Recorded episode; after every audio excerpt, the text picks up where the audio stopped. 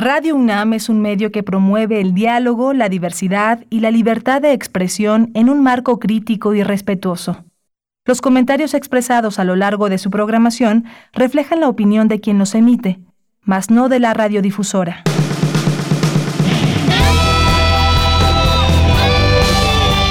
Prisma RU.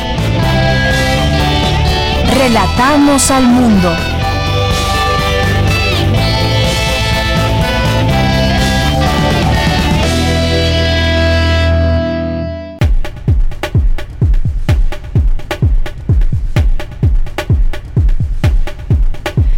Muy buenas tardes, muy buenas tardes. Gracias por sintonizarnos hoy aquí en Prisma RU.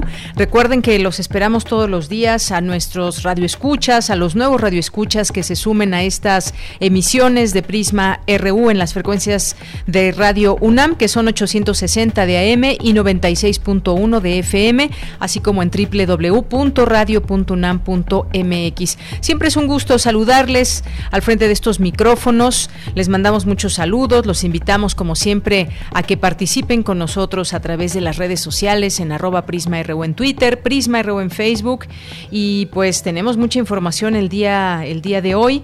Ya en 12 días a más tardar, el 15 de noviembre, se aprobará el presupuesto de egresos, se cumplen 704 de 2.130 días del gobierno del presidente López Obrador.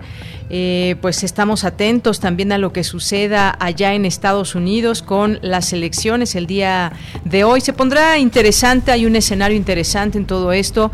Eh, Donald Trump pues sigue empeñado en ganar la presidencia eh, pese a los a los sondeos que revelan una ventaja de Joe Biden para ganar la presidencia de Estados Unidos. También pues se habla un poco por parte de Donald Trump de que pues podría haber un fraude electoral que solamente pues parece ser que ve él esa posibilidad, pero ya veremos el día de hoy eh, cómo se da esta noche los resultados y mañana, por supuesto, tendremos un análisis sobre esto. Hoy tendremos un preámbulo para platicar de este tema. Así que ojalá que nos acompañen. Muchos saludos allá en cabina a mis compañeros que hacen posible este programa, a Socorro Montes en los controles técnicos, a Daniel Olivares en la producción y a Denis Licea en la asistencia. De este lado les saluda Deyanira Morán.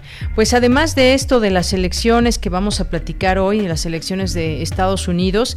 Vamos a conversar también con el doctor Mauricio Comas García, porque hoy se dio un anuncio muy importante que tiene que ver con las pruebas de fase de 3 de una vacuna aquí en México. Eh, quedan pues ya dos eh, meses para concluir este año y pues hay visos de que podamos acceder a una vacuna contra el SARS-CoV-2 de manera distribuible. Por lo tanto, pues como indican todos los pronósticos, las esperanzas están puestas en el próximo año, en el primer trimestre del próximo año 2021. Vamos a, a platicar de este, de este tema porque pues hoy se da un anuncio importante por parte del canciller Marcelo Ebrard, quien dio a conocer que México iniciará esta semana con la fase 3 de ensayos clínicos de la vacuna contra coronavirus eh, COVID-19 del laboratorio chino CanSino Biologics. Ya tendremos más información a detalle sobre este tema, lo que implica esta, esta noticia, que es a final de cuentas una, una buena noticia. Vamos a platicar de este tema, vamos a platicar también sobre el federalismo, porque pues bueno, vemos que los gobernadores de la Alianza Federalista lo que están proponiendo, lo que traen en mente, sobre todo eh, en Jalisco, eh, Alfaro, estos gobernadores que han estado muy pues mm, pues con este reclamo de los recursos que no llegan de manera em, de manera corriente al estado digamos pues vamos a platicar de este tema si tienen razón o no si convendría o qué convendría más en todo esto que entablen un diálogo eh, muy claro en todo este tema de las partidas federales o bien pues qué posibilidades hay de que pues rompan el pacto federal. Ya lo hemos venido platicando seguiremos hablando de ello porque es un tema de pronto que podría parecer preocupante, aunque no lo es tanto porque jurídicamente no es, no es tan viable, así que vamos a platicar del tema con el doctor César Astudillo Reyes, doctor en Derecho por la Universidad Complutense de Madrid e investigador del Instituto de Investigaciones Jurídicas de la UNAM. También tendremos hoy, que es martes, literatura RU, vamos a platicar con la maestra Anel Pérez, que nos va a invitar a un foro internacional en línea y pues ella nos va a contar de qué se trata más adelante en nuestra segunda hora. Como todos los días tendremos la sección de cultura con Tamara Quirós, la sección internacional con Ruth Salazar. Así que pues quédese con nosotros hoy aquí en Prisma RU porque desde aquí relatamos al mundo. Relatamos al mundo. Relatamos al mundo.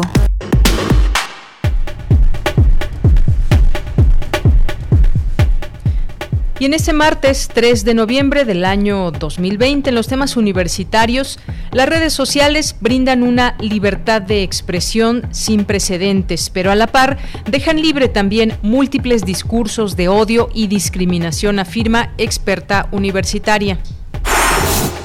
La perspectiva de género será implementada como eje transversal en las actividades académicas y administrativas de la Escuela Nacional de Trabajo Social, así lo señaló su nueva directora, Carmen Casas Ratia.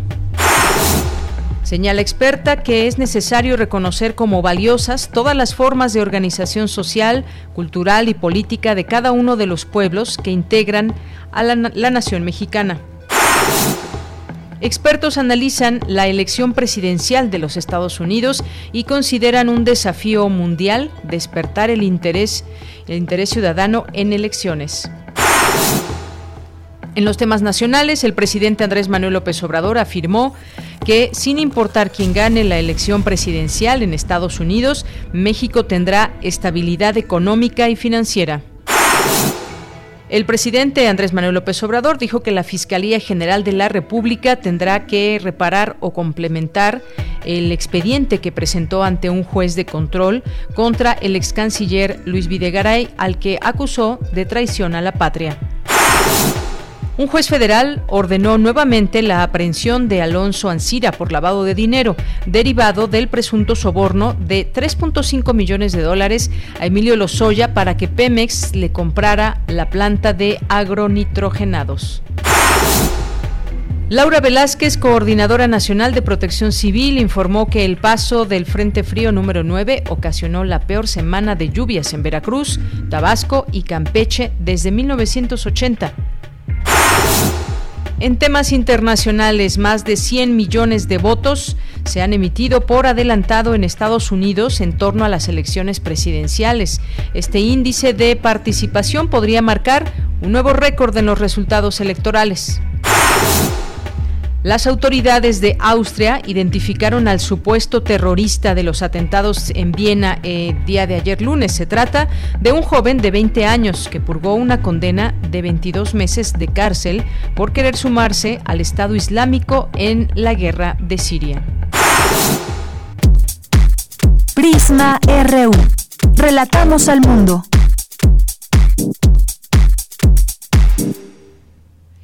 Bien, el titular de la Secretaría de Relaciones Exteriores, Marcelo Ebrard, anunció hoy por la mañana en Palacio Nacional que México está por iniciar ensayos fase 3 de la vacuna contra COVID-19 del laboratorio chino-canadiense CanSino Biologics. Informó que el pasado 30 de octubre llegó a México el primer lote de vacunas para los ensayos fase 3 y explicó que estos ensayos clínicos se realizarán en 20 centros de salud de 12 estados de la República Mexicana, entre ellos la Ciudad de México, Oaxaca, Guerrero, Nuevo León, Puebla, Hidalgo y Michoacán. Vamos a escuchar parte de lo que dijo hoy por la mañana en la conferencia de todos los días ahí junto al presidente López Obrador.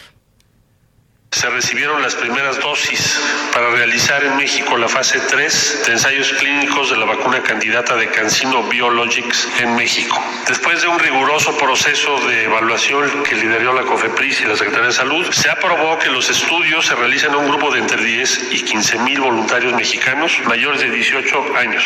El estudio es una participación de México en un estudio global que tiene entre 30 y 40 mil voluntarios. Participan también Chile, Argentina, Pakistán, Arabia Saudita, Rusia y China. Llevar a cabo cabo en 20 centros de salud distribuidos en 12 entidades federativas de la República, incluida la Ciudad de México. En tiempo real pues, serán proporcionados a la COFEPRIS de acuerdo a las normas establecidas. Hay cortes a los 14, a los 28 y a los 120 días. Es una sola dosis. Bien, pues ahí las palabras del canciller Marcelo Ebrard. Esta vacuna sería de una sola, una sola dosis. Ahí mencionó los países también que están participando junto con voluntarios en esta fase 3 de esta vacuna eh, china.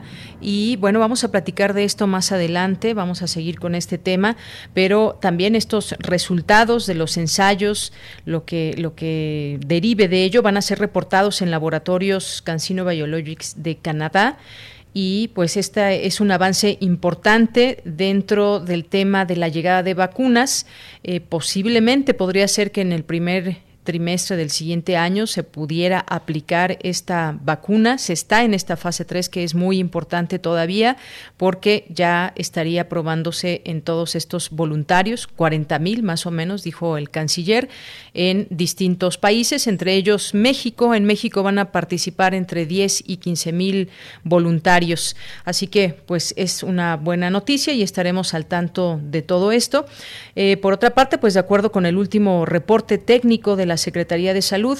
En México hay un total de 933.155 casos acumulados de coronavirus y 92.100 muertes por COVID-19. Estas son las últimas cifras reportadas. Como todos los días, estamos atentos a lo que se mencione desde las, eh, la Secretaría de Salud, la autoridad federal en este sentido. Bueno, el presidente también le decía estuvo estuvo en esta en esta conferencia como todos los días y señaló que pues pues esta eh, sin duda es una buena noticia por todo lo que ha sucedido con esta enfermedad.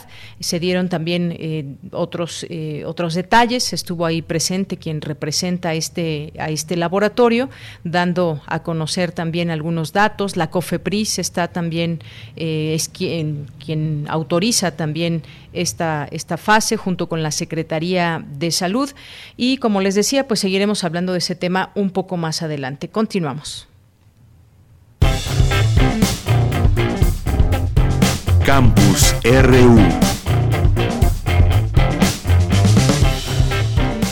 Y entramos a nuestro campus universitario de este día con mi compañera Virginia Sánchez. La maestra Carmen Casas Ratia toma protesta como directora de la Escuela Nacional de Trabajo Social para el periodo 2020-2024. ¿Qué tal, Vicky? Mucho gusto en saludarte. Buenas tardes.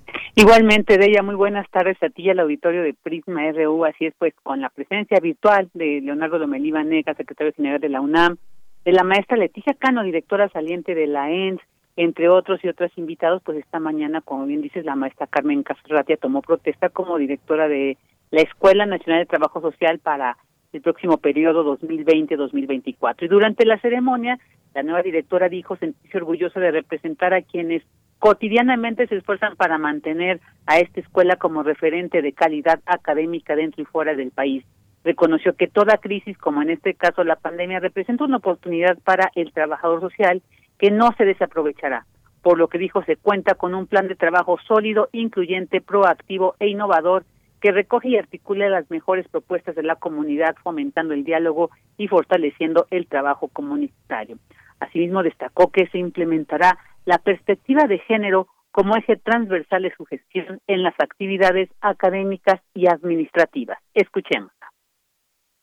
Que no quede duda, trabajaremos para prevenir, atender y sancionar cualquier acto de violencia con apego a la legislación universitaria, protocolos e instrumentos para la atención de casos de violencia de género de la UNAM, el Código de Ética y los valores universitarios. En conjunto con la Coordinación para la Igualdad de Género recientemente creada, estoy segura lograremos que habrá cero tolerancia en los casos de acoso y violencia de género. Promoveremos las relaciones igualitarias, la convivencia solidaria, el derecho a la diversidad, las nuevas masculinidades y la plena inclusión social.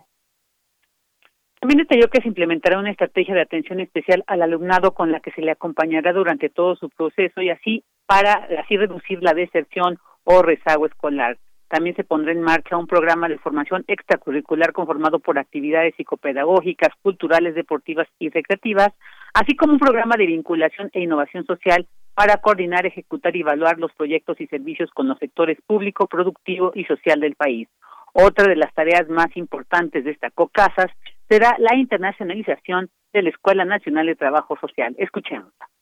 Impulsaremos nuevas líneas de investigación con la RENIEST y la Red de América Latina, sin descuidar la relación y el trabajo conjunto con otras asociaciones y colegios gremiales nacionales e internacionales. Queda claro que la internacionalización de nuestra escuela será una de las tareas más importantes en esta administración, no solo porque contribuirá a su proyección y a la de la propia universidad, sino porque abrirá nuevos espacios de participación laboral para el profesorado y las y los egresados.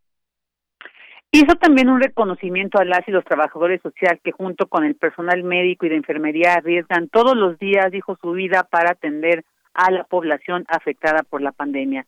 Finalmente enfatizó que tradicionalmente el trabajo social ha sido un puente con la sociedad, por lo que ante los momentos desafiantes que vive el mundo, la universidad y la profesión del trabajador social, pues hizo un exhorto a poner lo mejor de cada quien durante los próximos cuatro años, pues si le va bien a la ENS, le irá bien a la UNAM y se reflejará en sus contribuciones a la sociedad, lo cual es su deber y compromiso. Esto es lo que dijo pues la nueva directora de la Escuela Nacional de Trabajo Social, Carmen Casas Atia. Bien, Vicky, pues Muchísimas gracias Vicky por esta información. Pues hemos visto también que en estos tiempos de pandemia, pues también se dan estos estos cambios de directores y pues todo muy interesante todo esto que, que se comenta, lo que viene para la Escuela Nacional de Trabajo Social. Muchas gracias Vicky. Gracias a ti, ya un abrazo y hasta mañana. Hasta mañana, muy buenas tardes. Nos vamos ahora con Dulce García, llama experta a detener los discursos de odio que se generan en redes sociales. ¿Ustedes qué opinan de todo esto? ¿Tienen, utilizan alguna red social? ¿Para qué deberíamos utilizarlo? ¿Cuál es el uso correcto de las redes sociales? ¿Es generar odio o generar más bien debate? ¿De dónde, de dónde se genera esa posibilidad que existe y que vemos todos los días, desafortunadamente. Hay, hay debates, pero también hay discursos de odio. ¿Qué tal, Dulce? Muy buenas tardes, adelante. Así es, Deyanira, muy buenas tardes aquí al auditorio de Prisma RU. Deyanira, en 2018 la campaña Save the Meme despertó la atención global de la comunidad de activistas por los derechos humanos en Internet. A través del lema Sin memes no hay democracia, numerosas organizaciones internacionales se unieron para recolectar firmas contra la reforma sobre derechos de autor por considerarla una seria amenaza para la libertad de expresión. Dar un like o compartir un meme parece algo muy sencillo de Yanira, pero lo cierto es que lo que se dice en redes y sus efectos se ha convertido ya en una cosa seria. El ejemplo más claro es el de los llamados linchamientos tuiteros, y es que en las redes sociales el poder ya se ha nivelado entre las personas, pues quienes únicamente solían escuchar o ver, ahora también suelen opinar. La tensión se produce de Yanira entre el derecho a la libertad de expresión y el respeto que debe haber hacia la dignidad humana y la igualdad. Pues a la par de tener voz, también se ha generado un discurso de odio que deshumaniza y excluye a minorías vulnerables. Durante el encuentro Discapacidad y TIC, Exclusión Virtual y Digital, Natalia Monge de Ciberrespect España dijo que con tan solo un meme se puede difundir una narrativa discriminatoria. Vamos a escucharla.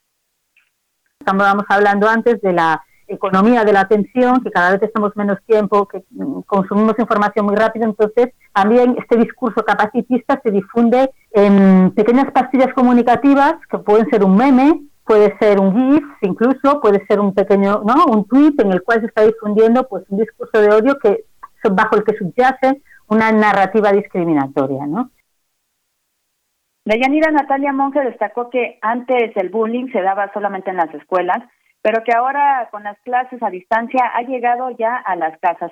Puso como ejemplo el caso de una niña a quien se le atacó por tener autismo y también por ser mujer, y nos dio otro ejemplo en el que claramente se encontraron las opiniones de los usuarios de Internet. Vamos a escucharlo. De en Bales, un niño australiano, pero un niño que sufría, eh, un niño que con acondroplasia y, y, salía diciendo, bueno, que se quería morir porque le hacían bullying en el colegio y demás, ¿no? Esto, bueno, recorrió todo el mundo y despertó una ola de solidaridad. Eh, incluso hubo gente que inició una campaña para recaudar dinero para que él pudiese ir a Disneylandia, que era su sueño, no sé qué. Bueno, entonces empezaron a surgir los bulos. Y empezó a surgir un ataque brutal contra este niño porque se empezaron a decir que no, que tenía 18 años y que todo ese dinero eh, era para él y que no lo iba, que no se iba a ir de viaje ni que nada, que era una forma de ser una estafa, ¿no? Y muy eh, atacando mucho, pues es su enfermedad. Eh, todo esto era mentira, era un bulo. Desde luego, Quaiden era un niño, es un niño, tiene nueve años, la familia no había iniciado la recogida de fondos para nada y además decidieron donar todo el dinero a una organización que trabaja eh, con chavales como Quaiden, ¿no? Pero esto generó muchísimas, bueno, pues, pues muchísimo odio. Ante este tipo de situaciones de Yanira, la experta dijo que los ciberactivistas tienen el compromiso de detectar de forma temprana dichos discursos de odio, sobre todo para evitar que se sigan difundiendo. Esta es la información. Muchas gracias, Dulce. Muy buenas tardes. Continuamos. Prisma RU. Relatamos al mundo. Tu opinión es muy importante. Escríbenos al correo electrónico prisma.radiounam@gmail.com. Bien, pues hoy, hoy abrimos con esta información al inicio del informativo. Hoy se dio a conocer eh, estos datos importantes, eh, donde el canciller Marcelo Ebrard dio a conocer que México iniciará esta semana con la fase 3 de ensayos clínicos de la vacuna candidata contra el coronavirus del laboratorio chino CanSino Biologics, la cual será aplicada a un grupo de entre 10.000 a 15.000 voluntarios mexicanos mayores de 18 años de edad. Así que queremos platicar de este tema, ya está en la línea telefónica y como siempre agradecemos estar presente aquí en Prisma RU de Radio UNAM al doctor Mauricio Comas García, que es doctor en química por la Universidad de California en Los Ángeles y académico investigador de la Facultad de Ciencias de la Universidad Autónoma de San Luis Potosí, en el Centro de Investigación en Biomédica y Salud. ¿Qué tal, doctor? Bienvenido a este espacio. Muy buenas tardes. Muy buenas tardes, gracias por invitarme. Doctor, pues yo empezaría con esta pregunta. Eh, pues coméntenos esta de la importancia de esta información. Eh, ¿Cuánto tiempo dura esta fase 3 normalmente para una vacuna? El significado de que México tendrá entre 10 y 15 mil voluntarios.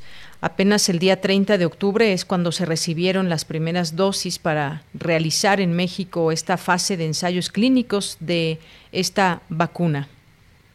Eh, bueno, es muy importante. Esta vacuna eh, es muy parecida a la vacuna rusa y a la vacuna de Oxford.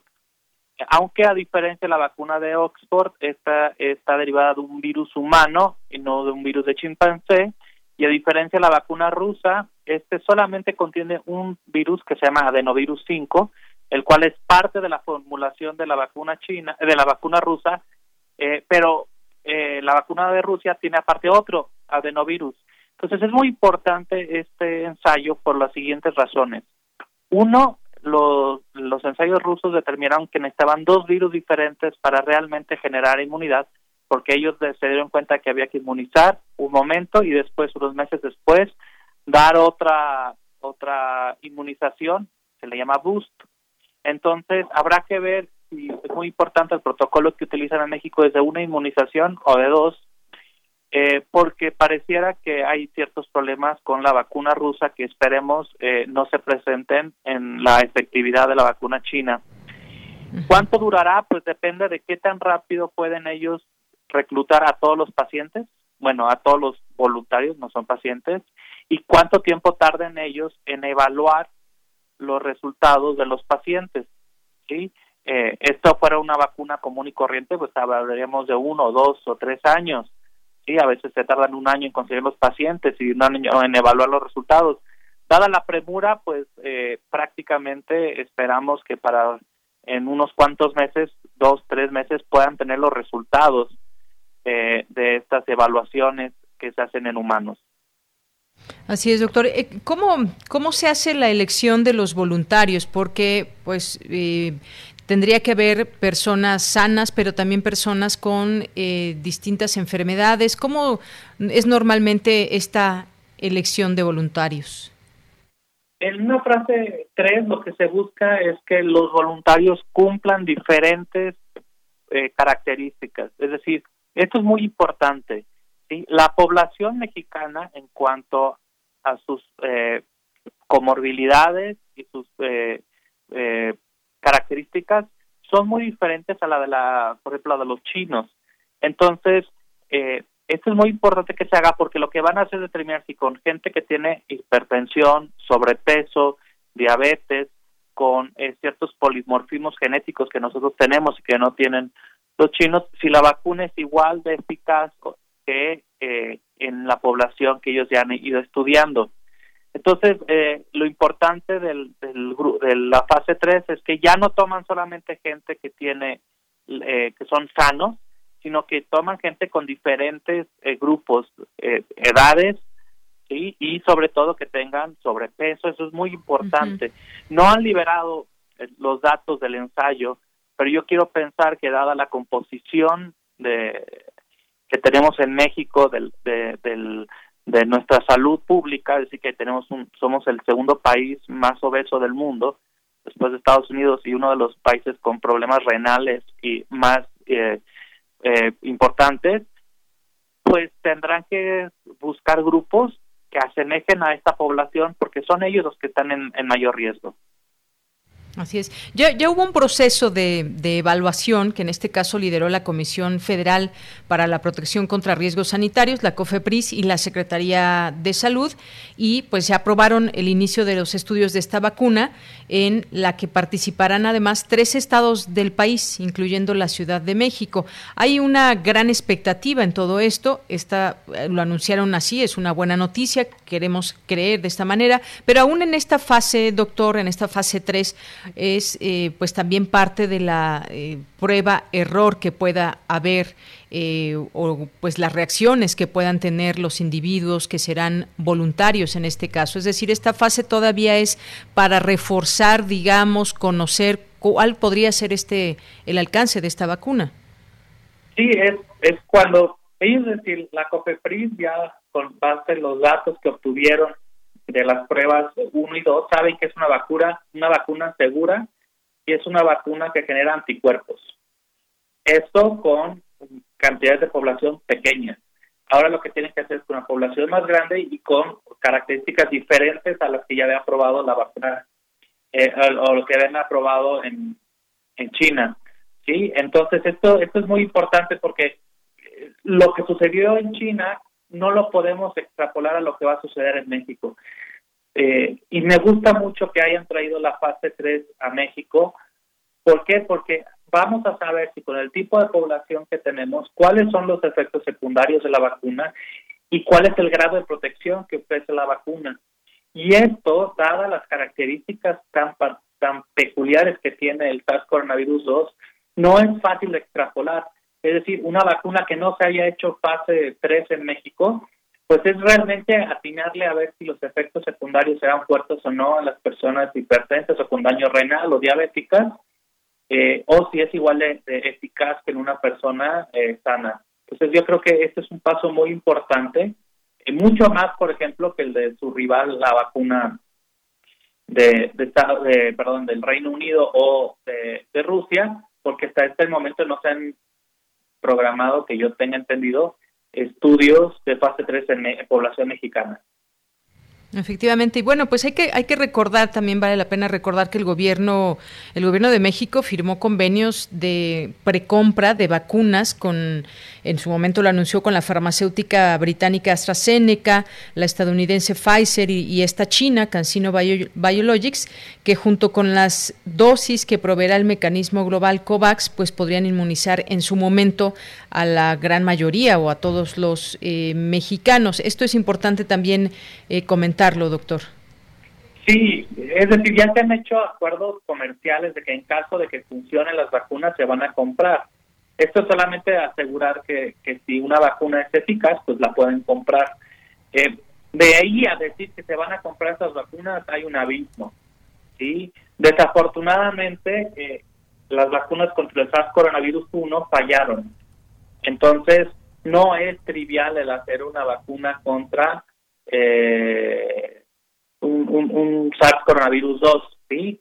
Eh, y hay detalles que se tienen que, que, evaluar con mucho cuidado. Por ejemplo, la plataforma que ellos utilizan es una plataforma que se llama adenovirus, el cual el, el que ellos utilizan causa enfermedades respiratorias. Entonces la pregunta es, ¿qué pasa si en México hay una alta prevalencia de, este virus? ¿Somos inmunes a la vacuna de tal forma que la vacuna no funciona? ¿O qué pasa si necesitamos dos dosis y en la primera dosis una fracción de la población genera inmunidad de tal forma que no este que no sea eficaz estos son los uno de los problemas que se vieron con la vacuna rusa que es muy muy muy similar a esta y solamente haciendo los experimentos en México se podrán atender pero de ahí a decir que ya porque se llegaron a acuerdos a preacuerdos comerciales vamos a tener la vacuna pues eh, hay un abismo entre la realidad y lo que se necesita Efectivamente hay, hay esta posibilidad, lo que vamos conociendo, que se nos da a conocer. Y además hay que tomar en cuenta, más bien le pregunto, doctor, en este sentido, si tiene que ver también con estos ensayos o con esta fase 3, por ejemplo, el hecho de que el, el virus también está mutando, ¿eso cómo, digamos, cómo se puede entender dentro de, de, pues, de la vacuna que ya se tiene y que está en su fase 3 de pruebas? Pues mira, eh, eso de que el virus está mutando, todos los virus mutan. Ahora, hay que ver dónde son las mutaciones. Este virus muta mucho más lento, por decir, que eh, un virus de la influenza, ¿sí? Y el virus de la influenza estamos hablando que son cambios estacionales, de un año al otro, los que realmente se empiezan a, tomar en cuenta. Entonces, aunque hay reportes periodísticos y alguna que otra publicación científica de aislados que tienen eh, mutaciones, entonces, una cosa que se tiene que determinar es si esa mutación le confiere nuevas propiedades biológicas al, al virus. ¿sí? Y si no le confiere propiedades, nuevas propiedades biológicas, pues no tenemos por qué preocuparnos tanto. Este virus, a diferencia de la influenza, eh, muta muy, muy poco y muy lento. ¿sí? Entonces, no me preocuparía mucho de, por este problema ahorita de las mutaciones, sino el generar una respuesta que sea este, de protección y que tal vez no sea duradera, tal vez sí. Eso es lo que se tiene que determinar. ¿Por qué digo esto? Porque el, resfriado común causado por coronavirus pues genera una reacción inmune que dura dos, tres o cuatro meses. Entonces, a mí me preocuparía más el poder generar una vacuna que genere inmunidad de largo plazo y no de tres meses, porque imagínense que nos tengamos que vacunar cada tres meses, eso sería eh, problemático. Yo dejaría aunque eh, no es tan llamativo, eso lo de, las mutaciones lo, dejaría a, un lado, sobre todo por la forma en la que están haciendo estas vacunas que están contra una proteína muy particular del virus. Entonces hay que ver si las mutaciones que se han encontrado son en esas regiones, si cambia la forma en la que entra el virus o interactúa con receptores celulares o con el sistema inmune. Entonces, no me preocuparía tanto las mutaciones, pero sí generar una vacuna de calidad. Efectivamente, bueno, pues sí, la, la, que se da a conocer el día de, hoy de Cancino Biologics, el canciller dijo que sería una sola, una sola dosis. Ahora bien, eh, decíamos que hay voluntarios en México de un estudio global donde la empresa realizará pruebas en total a unos 40 mil voluntarios en Chile, Argentina, Pakistán, Arabia Saudita, Rusia y China. Ya nos decía usted que esta vacuna es muy parecida a la rusa.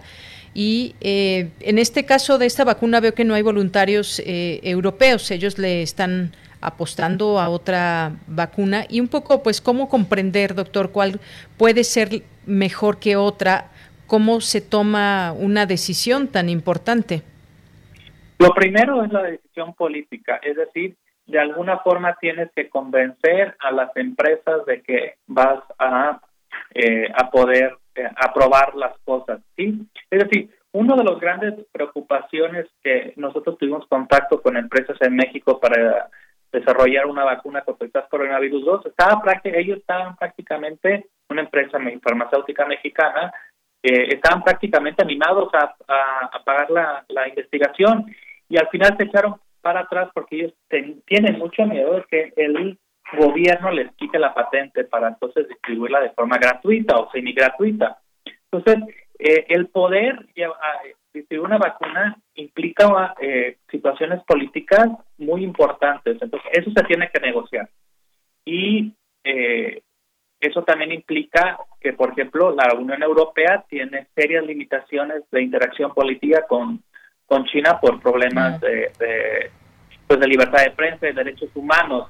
Entonces, probablemente en Europa no es bien visto el utilizar una vacuna china, a diferencia de utilizar, por ejemplo, ya sea la de Sanofi, que es una empresa francesa, o la de AstraZeneca, que es una empresa global, pero está siendo desarrollada junto con Oxford.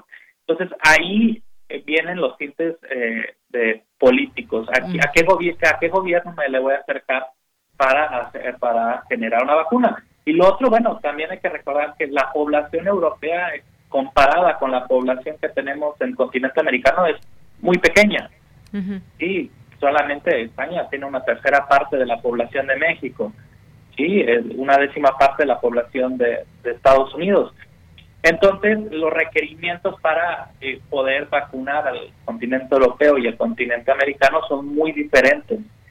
Eh, y por eso también eso influye, ¿no? Tal vez la capacidad de producción china es mucho mayor que la capacidad de producción de AstraZeneca. Eso no lo sabemos porque no son muy abiertos en estos detalles. Eh, y lo otro, pues bueno, tienen ellos el dinero que está recibiendo eh, Oxford, es dinero de la Comunidad Europea. Entonces, obviamente, lo primero que tienen que hacer es satisfacer el mercado eh, interno y ya después ellos buscarán vacunas que no estén financiadas con el dinero que ellos mismos apropian. Entonces, la verdad es que es muy complicado esto y en eso, eh, así como eh, siempre hago muchas críticas de forma personal contra eh, los gobernantes, creo que el canciller Marcelo Ebrard ha hecho un gran trabajo negociando con otros países el poder acceder a estas vacunas, aunque sea de forma experimental, porque no sabemos si van a funcionar, pero eso yo creo que es un gran logro del canciller. Muy bien, doctor. Y, por último, ya se nos acaba el tiempo, un par de minutos le pediría, pues cómo van, cómo van las de México y en específico en la que ustedes están participando. Bueno, pues eh, ya terminamos el ensayo preclínico en ratones de la primera versión, una vacuna de, DNA, este, y todavía no evaluamos el, eh, sus resultados, estamos en eso, y justo ahorita estamos produciendo cuatro diferentes candidatos eh, los cuales en sistemas mucho más baratos de expresión. Eso es muy importante porque cuando nos acercamos a las compañías nos dicen, sí, está muy padre, pero lo que tú estás haciendo es muy caro. Entonces, ya que nos dimos un baño de realidad, pues ahorita tenemos realmente alrededor de 10 estudiantes eh, y, uh, y, investigadores postdoctorales y técnicos trabajando a tiempo completo eh, con las otras construcciones que estamos haciendo en plantas y en bacterias eh, para evaluarlas a final de mes. Eh, queremos a, a, final de mes evaluar dos candidatos más y entonces eh, tener ya una batería de herramientas que nos permitan saber dónde estamos parados. Muy bien. Pues doctor, le quiero agradecer mucho estos minutos aquí en Prisma RU de Radio UNAM que nos ponga al tanto de lo que esto significa, este anuncio del día de hoy, que nos comente también cómo va pues los trabajos aquí en, en México. Muchísimas gracias, doctor. A ustedes, muchas gracias.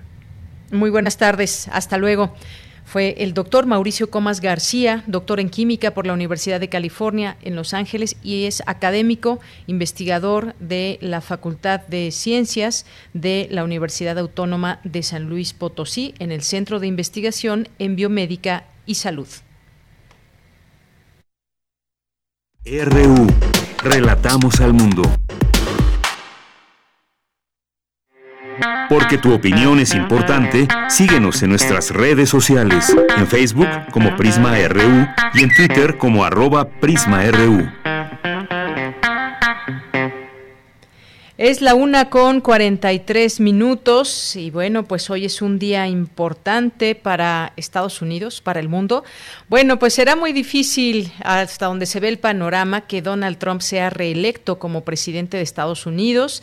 Bueno, así lo han dicho muchos especialistas, quienes están pues también al tanto de cómo van esos, eh, esos porcentajes para los republicanos, los demócratas, y no solo por la diferencia de varios puntos porcentuales debajo de su oponente Joe Biden, sino también pues hay que tomar en cuenta pues la postura en el manejo de la pandemia de COVID-19 y pues eh, hay que recordar también en su momento nos vienen a la mente los, los momentos de 2016 donde pues eh, también se pensaba difícil el triunfo de Donald Trump, pero hoy tenemos un escenario completamente diferente quizás y que vino a cambiar esta esta pandemia, el cariz incluso de las elecciones allá en Estados Unidos. Hablemos del tema, ya está en la línea telefónica Gonzalo Sánchez de Tagle, que es historiador y abogado constitucionalista. ¿Cómo estás, Gonzalo? Buenas tardes. Buenas tardes, Deyanira, gusto saludarte a ti, a quienes nos escuchan.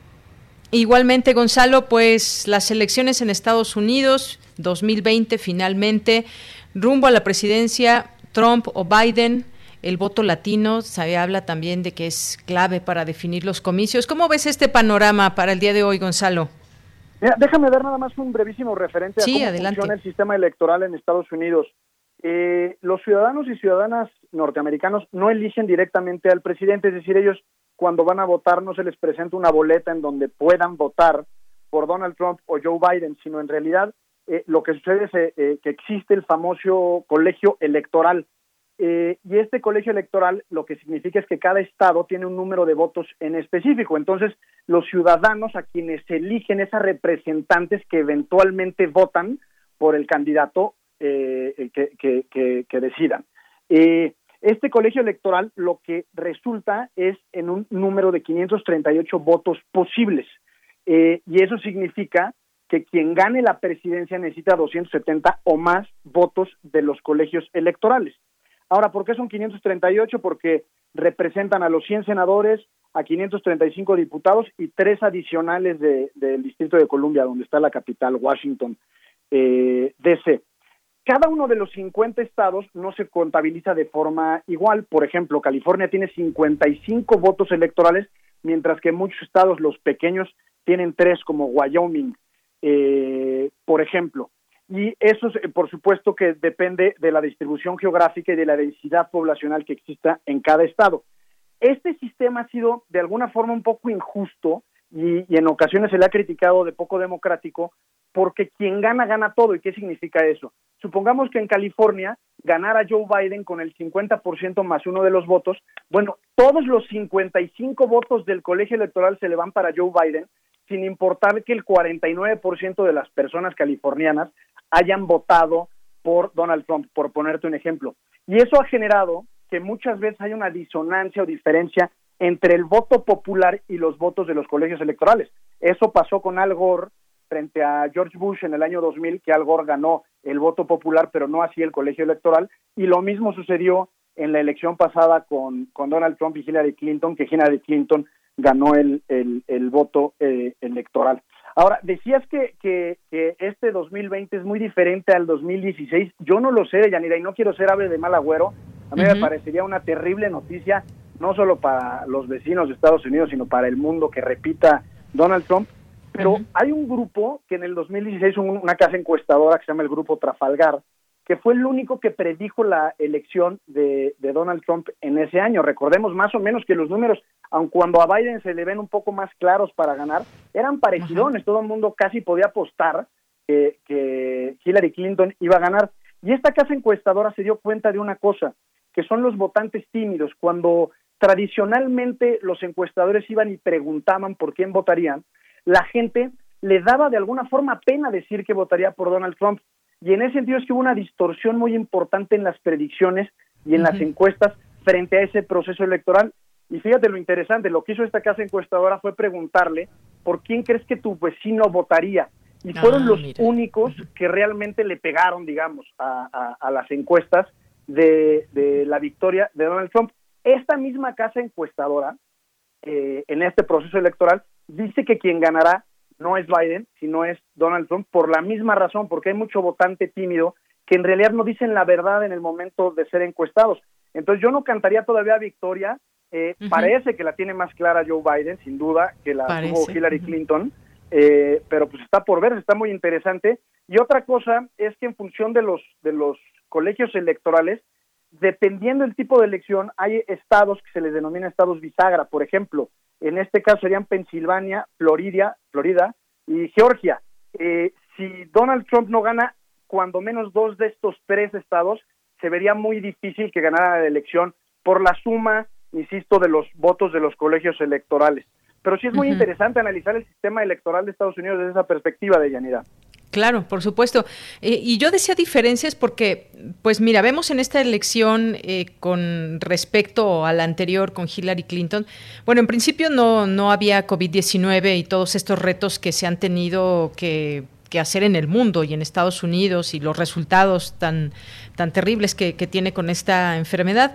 Eso en principio, y, tampoco se sabía bien a bien, pese a las declaraciones y todo, pues cómo iba a ser ese gobierno de Trump. Ahora, a la distancia, esos cuatro años, ¿qué ha pasado en, durante todo este tiempo entre los electores que le dieron, le dieron su voto? Eso también sería interesante eh, saber qué ha pasado con los votantes de Donald Trump.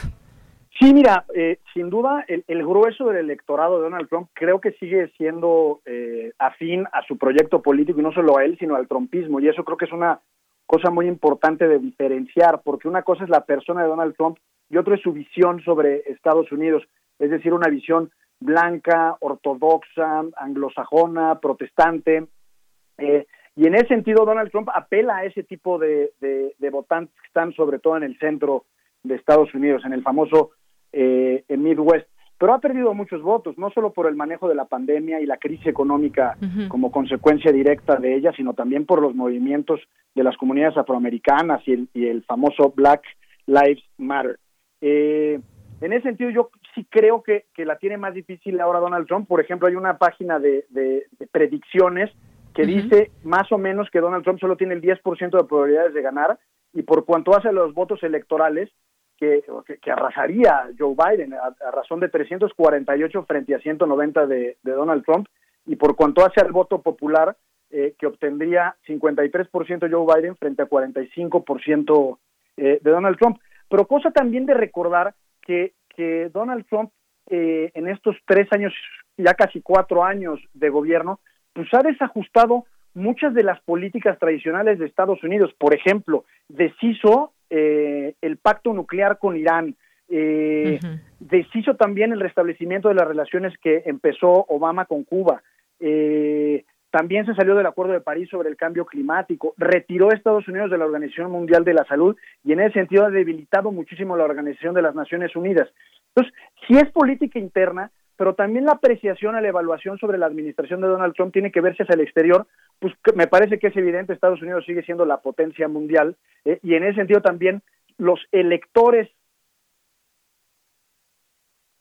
no solo la política interna, sino, sino la manera en la que Estados Unidos está conduciendo hacia el exterior. Bien, pues vamos a ver qué sucede. Va a estar muy interesante esta noche cuando se empiecen a ir conociendo los resultados. Y pues eh, efectivamente, esta enfermedad también COVID-19 no solamente ha dejado muertos en Estados Unidos, sino también a muchas, a muchas personas que están quedando endeudadas con, eh, pues con todos los tratamientos que o la atención que reciban en los hospitales. El tema de la salud está muy presente en este, en este momento.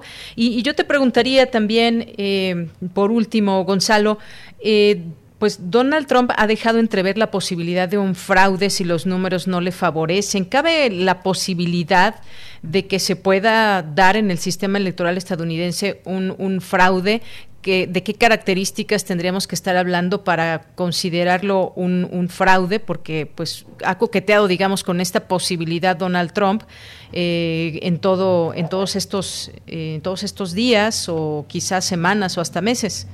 Sí, a mí me parece que, es acorde con su talante y con su perfil antidemocrático, ¿no? O sea, poner en tela de juicio el, el proceso en sí mismo antes de que se dé o se celebre la jornada electoral, me parece que es muy irresponsable. Eh, hay otra cosa que es, que, es relevante en esta elección. En Estados Unidos se permite lo que se llama el voto temprano o anticipado. Más o menos, ya antes del día de hoy, ya habían eh, emitido su voto 100 millones de ciudadanos estadounidenses, ya sea de forma presencial o por correo, de un universo aproximado de 150 millones de personas. Eso, digamos, que, que dentro del padrón electoral significa una votación aproximada, es alta, como del 65%. Eh, y eso genera hasta cierto punto algo de incertidumbre, porque, por ejemplo, eh, hay, hay, algunos estados que el voto emitido por correo eh, lo revisarán después, entonces no, quizás no tengamos hoy la certeza o la certidumbre de, de, quién será el próximo presidente de los Estados Unidos. Y eso, por supuesto, que genera eh, mucha inestabilidad al proceso mismo. Yo creo y me parece que, que la única forma de, de, de derrotar a Trump eh, y sobre todo sus aspiraciones a contender o a impugnar el proceso electoral es que hay un buen margen de diferencia en donde no le quede espacio para, para armarla de tos. Pero sí me parece que es consecuente con su forma de ser y con su forma de gobernar el de eh, el de manera anticipada cuestionar al proceso en sí mismo. Y terminaría con una breve reflexión de Yanira a, a los presidentes y a los líderes políticos y sociales es común juzgarlos eh, en la inmediatez del momento. Y claro, es normal, hay que entender el contexto y podemos o no estar de acuerdo con ciertas políticas o ciertas decisiones, pero a la larga, digamos, en el juicio de la historia, un líder eh, o lideresa para esos efectos será juzgado, en mi opinión, en función de aquello que construyó, es decir, aunque suene muy romántico, de, la, de, de, de la posibilidad que él o ella hayan creado para generar un mundo mejor, un mundo más armonioso y, más positivo para las generaciones posteriores. Y en ese sentido creo que Trump eh, ha sido un presidente netamente destructivo. Podrá tener sus intereses y sus razones, pero todas las políticas y sobre todo su forma de gobernar, su virulencia y su discriminación han hecho de la política un espacio peor. Bien, bueno, pues vamos a ver, vamos a ver qué sucede, cuáles son los resultados. Por supuesto, aquí ya tendremos oportunidad de comentarlo. Gonzalo, muchas gracias. Al contrario, de Deyanira, un gusto saludarte a ti y al auditorio. Igualmente, un abrazo, Gonzalo. Muy buenas tardes. Gonzalo Sánchez de Tagle, historiador y abogado constitucionalista. Continuamos. Prisma RU. Relatamos al mundo.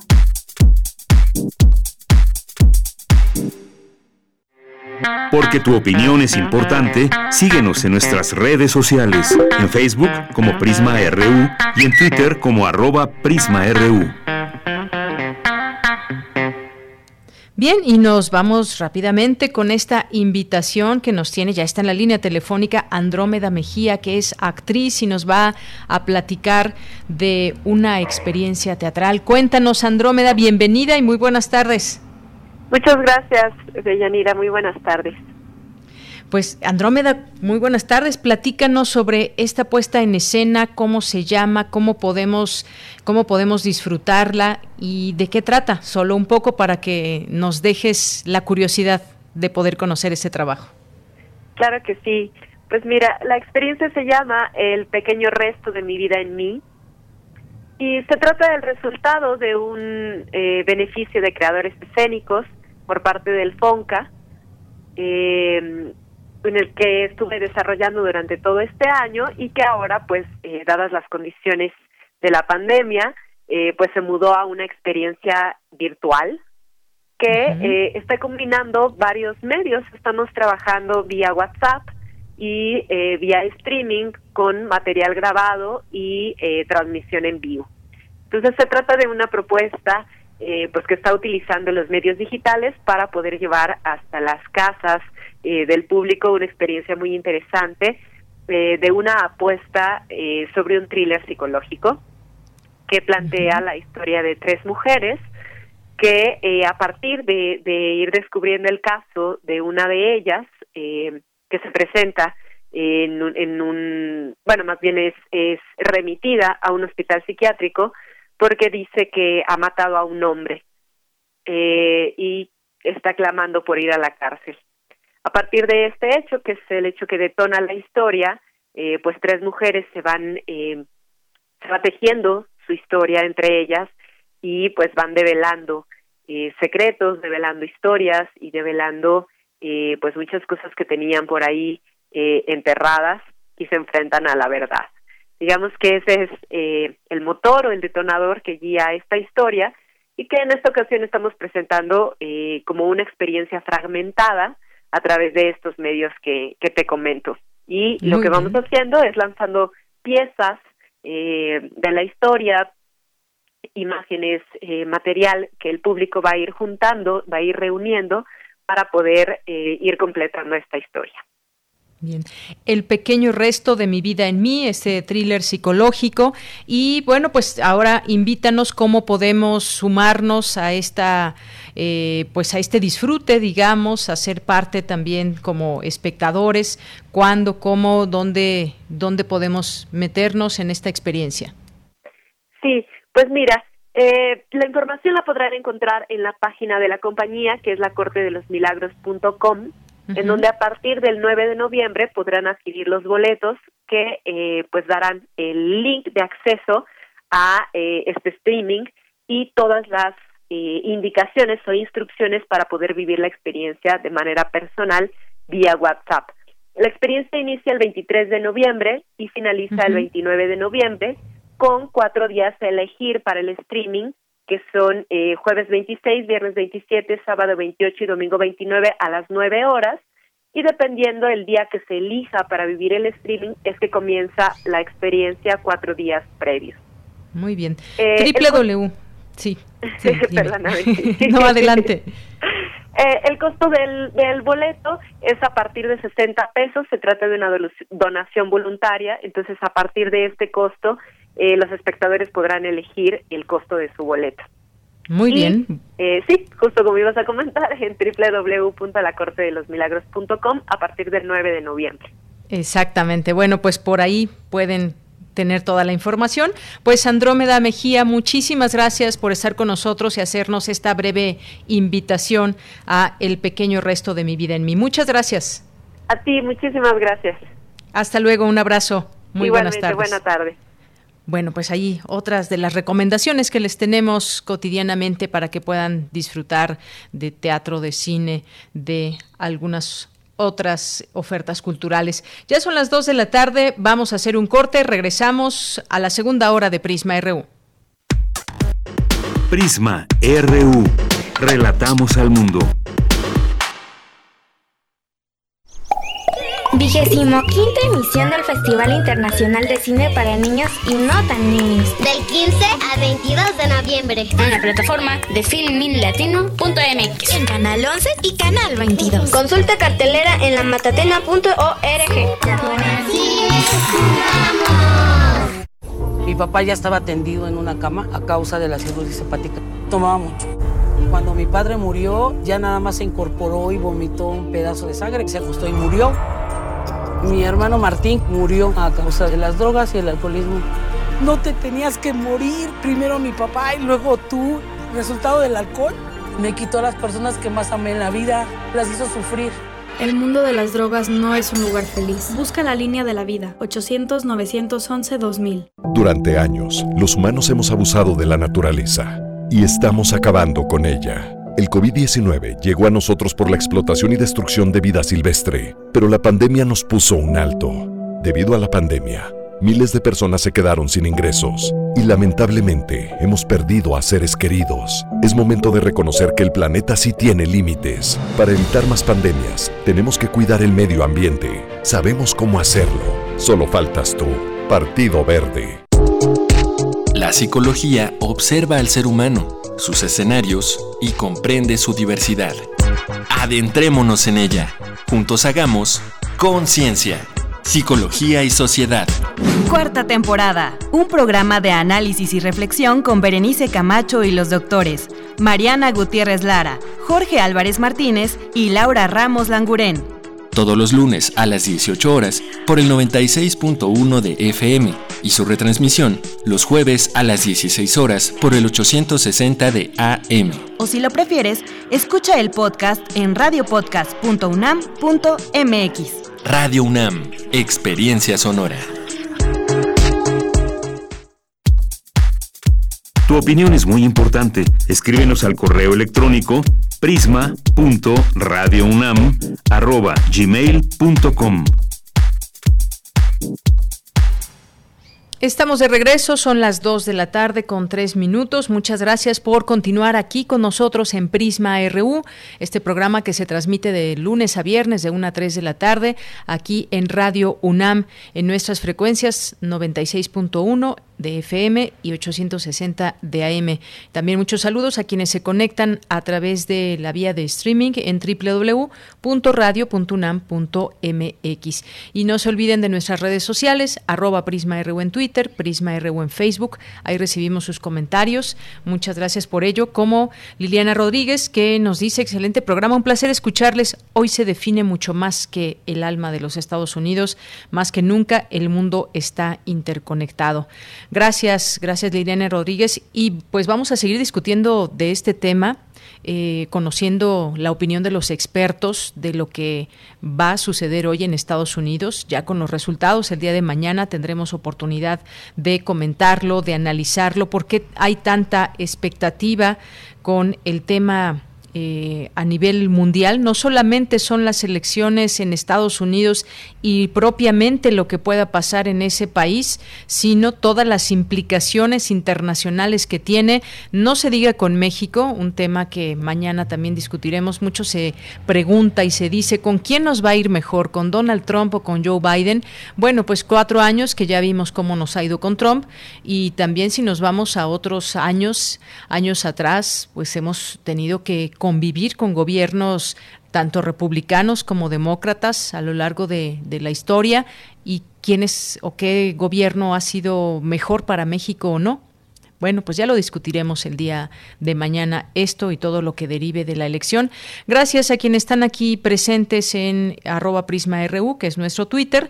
Gracias a, aquí a nuestros amigos de Derecho a Debate eh, también muchísimas gracias. Este programa también aquí a través de Radio UNAM, que lo pueden escuchar los martes a las 4 de la tarde eh, hoy, así que sintonícenlo ahí con Diego Guerrero. Muchas gracias eh, aquí presentes. Jorge Fra también, mandamos muchos saludos, mandamos muchos saludos también a Mario Navarrete Real, que nos envía un video por las calles de la Ciudad de México y siempre lo, lo, acompañamos, ya sea en el automóvil, en casa, en donde se encuentre Mario, siempre nos hace su compañía. Muchas gracias. Gracias al doctor Mauricio Comás García, por aquí también presente en redes sociales, Efren Romero, muchas gracias a Flechador del Sol, eh, también a nuestros amigos de UNAM Morelos, a Adrián, a César Soto, también muchas gracias, a la Universidad Autónoma de San Luis Potosí, los poetas errantes que en un momento estarán también aquí con nosotros. Hoy es martes de poetas errantes, así que no se los pierdan.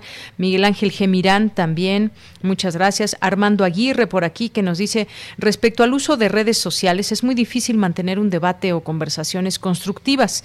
Casi siempre todo termina en insultos o persecución importantísimo mantener y seguir a fuentes bien seleccionadas. Y bueno, nos cita a nosotros. Muchas gracias, Armando.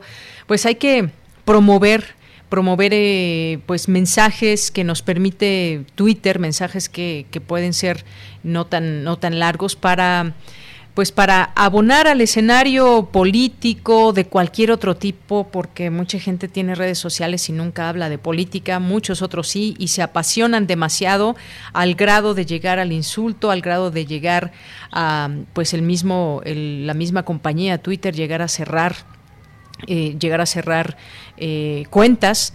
Por ejemplo, pues ahora con estas elecciones de Estados Unidos puso Twitter candados para que no se proclamen ganadores uno u otro, el demócrata o el republicano.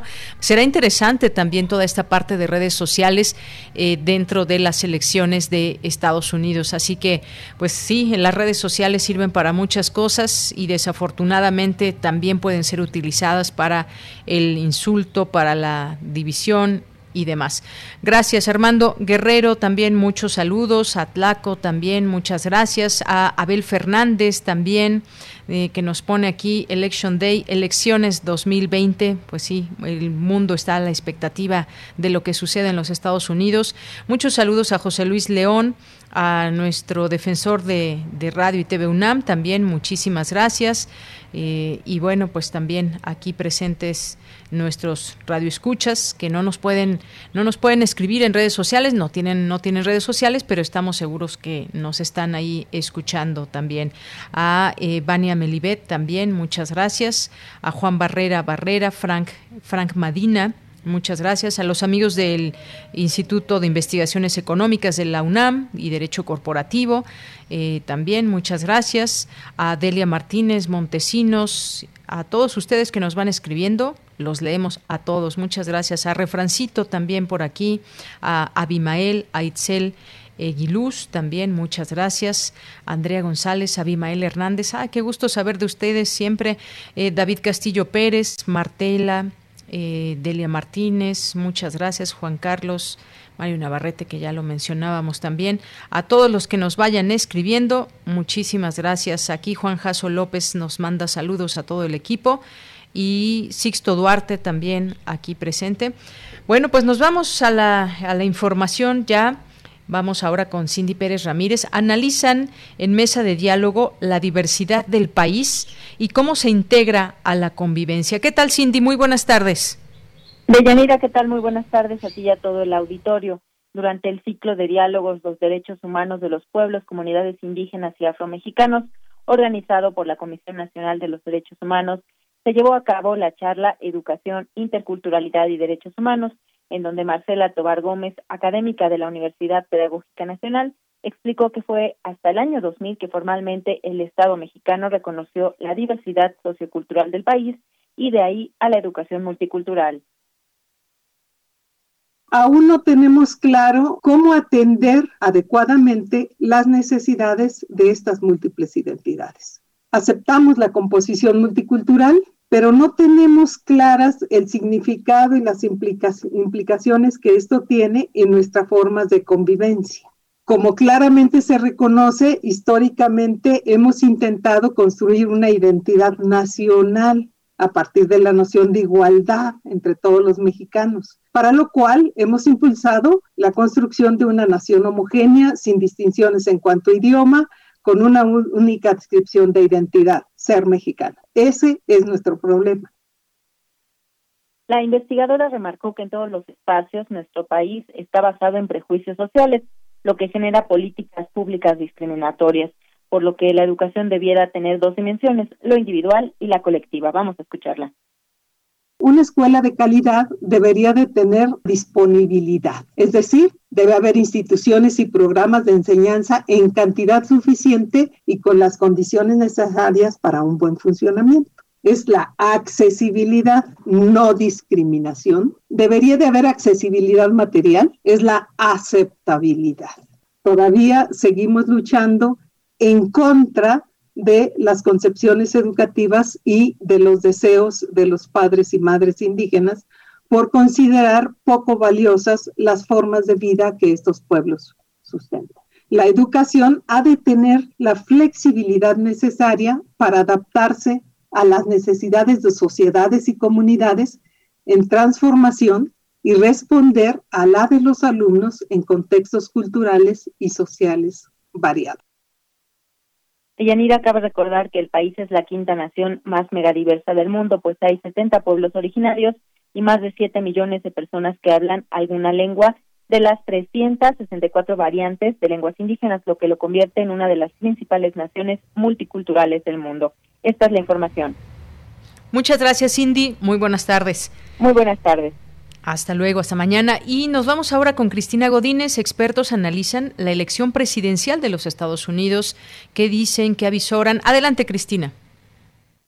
Buenas tardes, Deyanira. Un saludo para ti, para el auditorio de Prisma RU. En la inauguración del seminario permanente Democracia y Elecciones en el Mundo, organizado por la UNAM y el Instituto Nacional Electoral, el consejero presidente, Lorenzo Córdoba, expresó que las elecciones en Estados Unidos son de gran relevancia. Es evidente que las elecciones en los Estados Unidos revisten una importancia especial. No se trata solamente de conocer qué partido ganará la presidencia del país más poderoso del mundo, se trata de ver cómo una de las democracias más viejas del mundo enfrenta al menos tres desafíos presentes en prácticamente todas las sociedades democráticas hoy en día. Primero, la influencia de las redes sociales en las elecciones.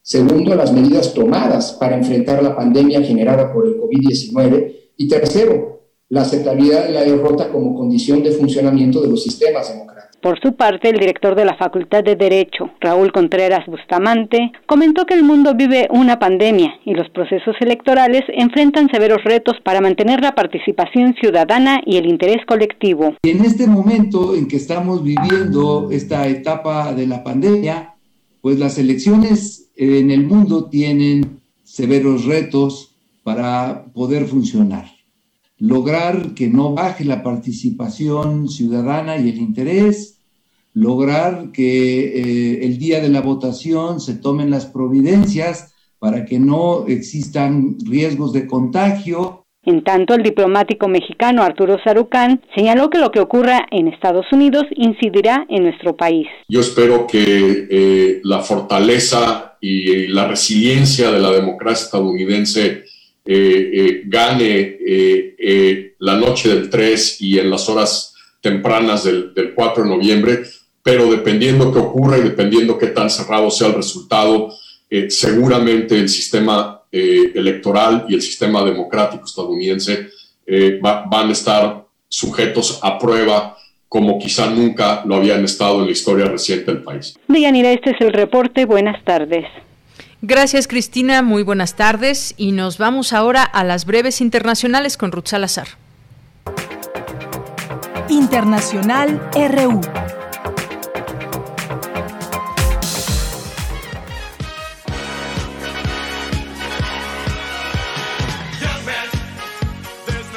Un video con sus mejores pasos de baile al ritmo de los Village People fue la forma en cómo el presidente de Estados Unidos, Donald Trump, cerró su campaña.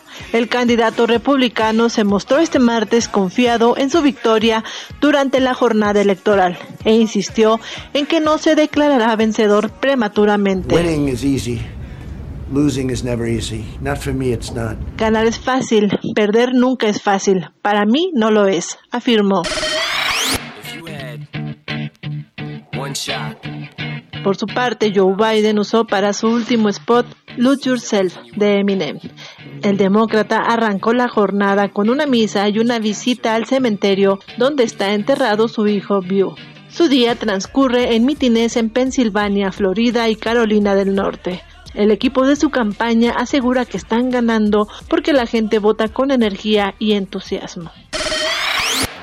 Los países europeos que en conjunto superan los 11 millones de contagios y más de 285 mil fallecidos por coronavirus incrementan las restricciones de movilidad con el objetivo de evitar el colapso de sus sistemas sanitarios.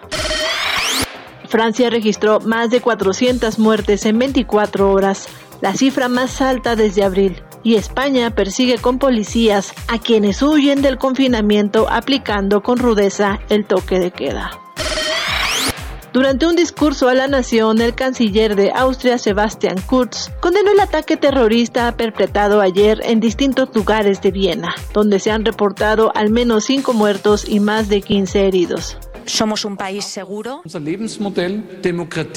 Ahora tenemos absolutamente claro que se ha tratado de un ataque yihadista. La noche de ayer pasará la historia como una noche en la que algunos de nuestros ciudadanos sufrieron un ataque brutal, un ataque a nuestra sociedad, pero hay algo que está absolutamente claro. No vamos a movernos un ápice por el terrorismo.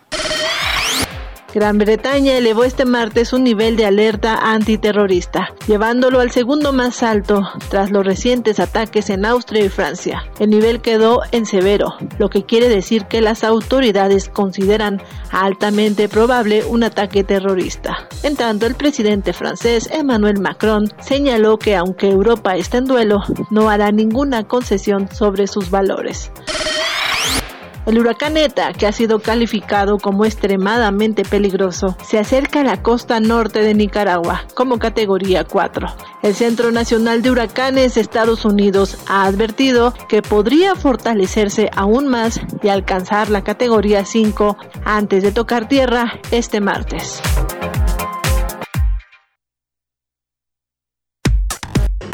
Prisma RU. Relatamos al mundo.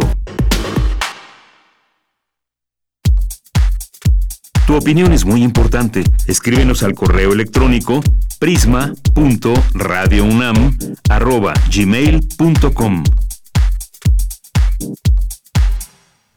Continuamos, son las 2 de la tarde con 18 minutos. El tema del federalismo eh, pues lleva implícito en este momento el reclamo de ejercer autonomía real con un presupuesto elaborado conforme a las necesidades de cada entidad.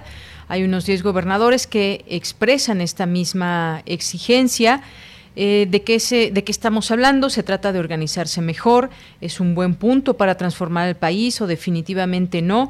Y bueno, pues el caso es que pues hay una alianza federalista, uno de los más, o una cara muy visible ha sido el gobernador de Jalisco, Enrique Alfaro, que ha abierto un nuevo frente en el que pues de pronto de pronto parece ser que puede confundir la necesidad de ajustar el pacto fiscal con la ruptura del, del pacto federal.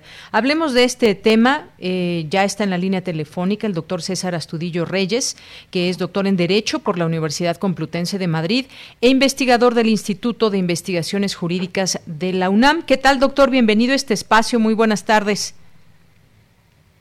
Doctor, ¿me escucha? Bueno, ahí por favor vamos a checar si está conectado el doctor en un momento más para ir eh, platicando en ese tema. Bueno, ahí antes, antes nos, nos vamos a ir, nos vamos a ir eh, con otro, otro tema. Nos vamos a ir primero con los poetas errantes. Con los poetas errantes nos vamos a ir. Ya está en la línea telefónica Carmen Silva. Así que pues te damos la bienvenida. Carmen, ¿cómo estás? Muy buenas tardes. Carmen, ¿me escuchas? Bueno, creo que no me escucha Carmen. Bueno. Eh, hola Carmen, ¿cómo estás? Mira, buenas tardes. Pues qué bueno escucharte. Ya estamos aquí en esta sección de los poetas errantes, ahora un poquito antes. ¿Y cómo estás? ¿Cómo te va? Muy bien, Dayanira muy contenta de estar nuevamente en, en radio. Pues a nosotros también siempre nos gusta escuchar a quienes son parte de este proyecto de los poetas errantes, así que cuéntanos qué vamos a escuchar el día de hoy en su trabajo. Bueno, hoy vamos a escuchar una cápsula que trata de disfrutar la intimidad más allá de los objetos y tu cuerpo. Es sentir desde el alma que se convierta solo en un momento. Yo espero disfruten esta cápsula. Muy bien, pues vamos a escucharla, Carmen, y regresamos contigo. Adelante. Poeta soy, errado voy, buscando el sonido que deja la voz.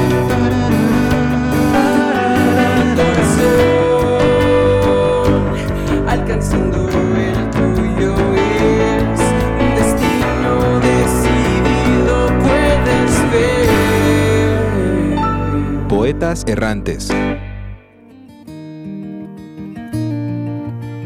No, nada llega tarde, porque todas las cosas tienen su tiempo justo, como el trigo y las rosas.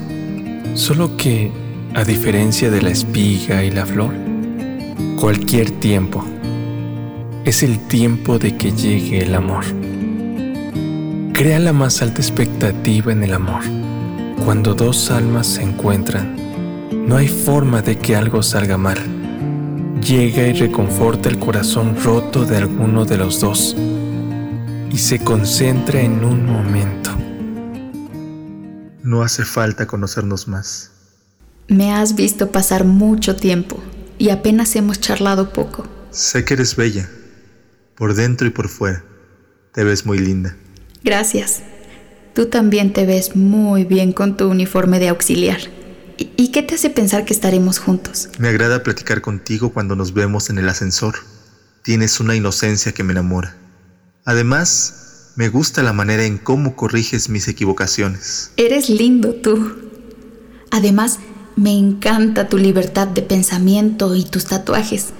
Te hacen ver hermoso. ¿Qué dices? ¿El viernes? ¿Tú qué crees?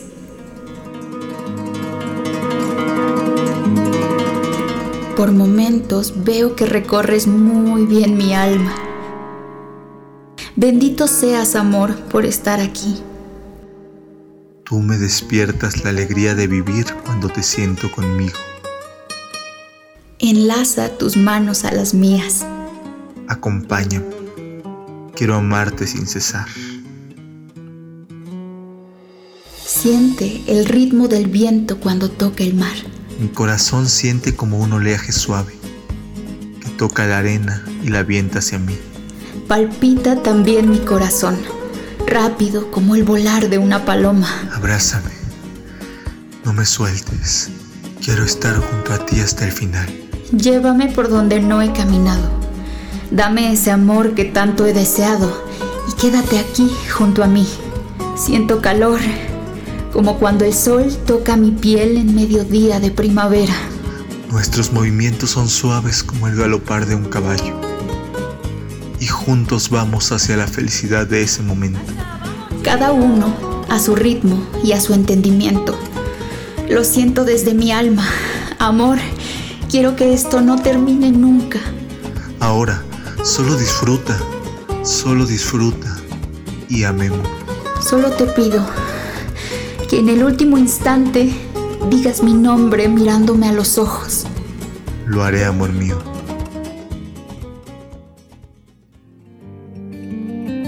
Cada que dudes en encontrar a alguien, piensa que el universo es infinito y hay alguien esperándote, con los brazos abiertos, siempre y cuando te abras a la vida sin dudar.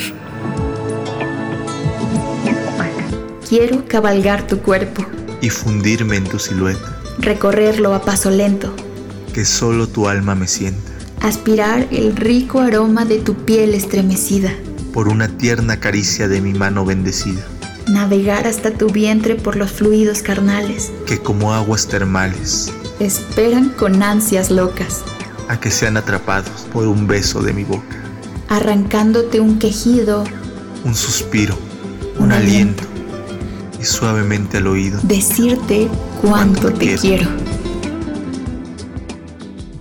Lo que acabamos de escuchar es el proyecto radiofónico de los estudiantes que realizan el servicio social en Radio UNAM, unidos solo por el amor a la poesía y al sonido.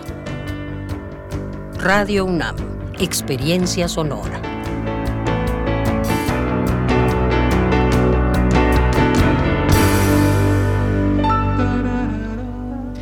Carmen, pues muchas gracias por este hermoso trabajo que nos traen todos los martes por parte de Poetas Errantes y en particular esta, esta cápsula. Gracias, Carmen. Muchas gracias, Deyanira, por abrirnos el espacio.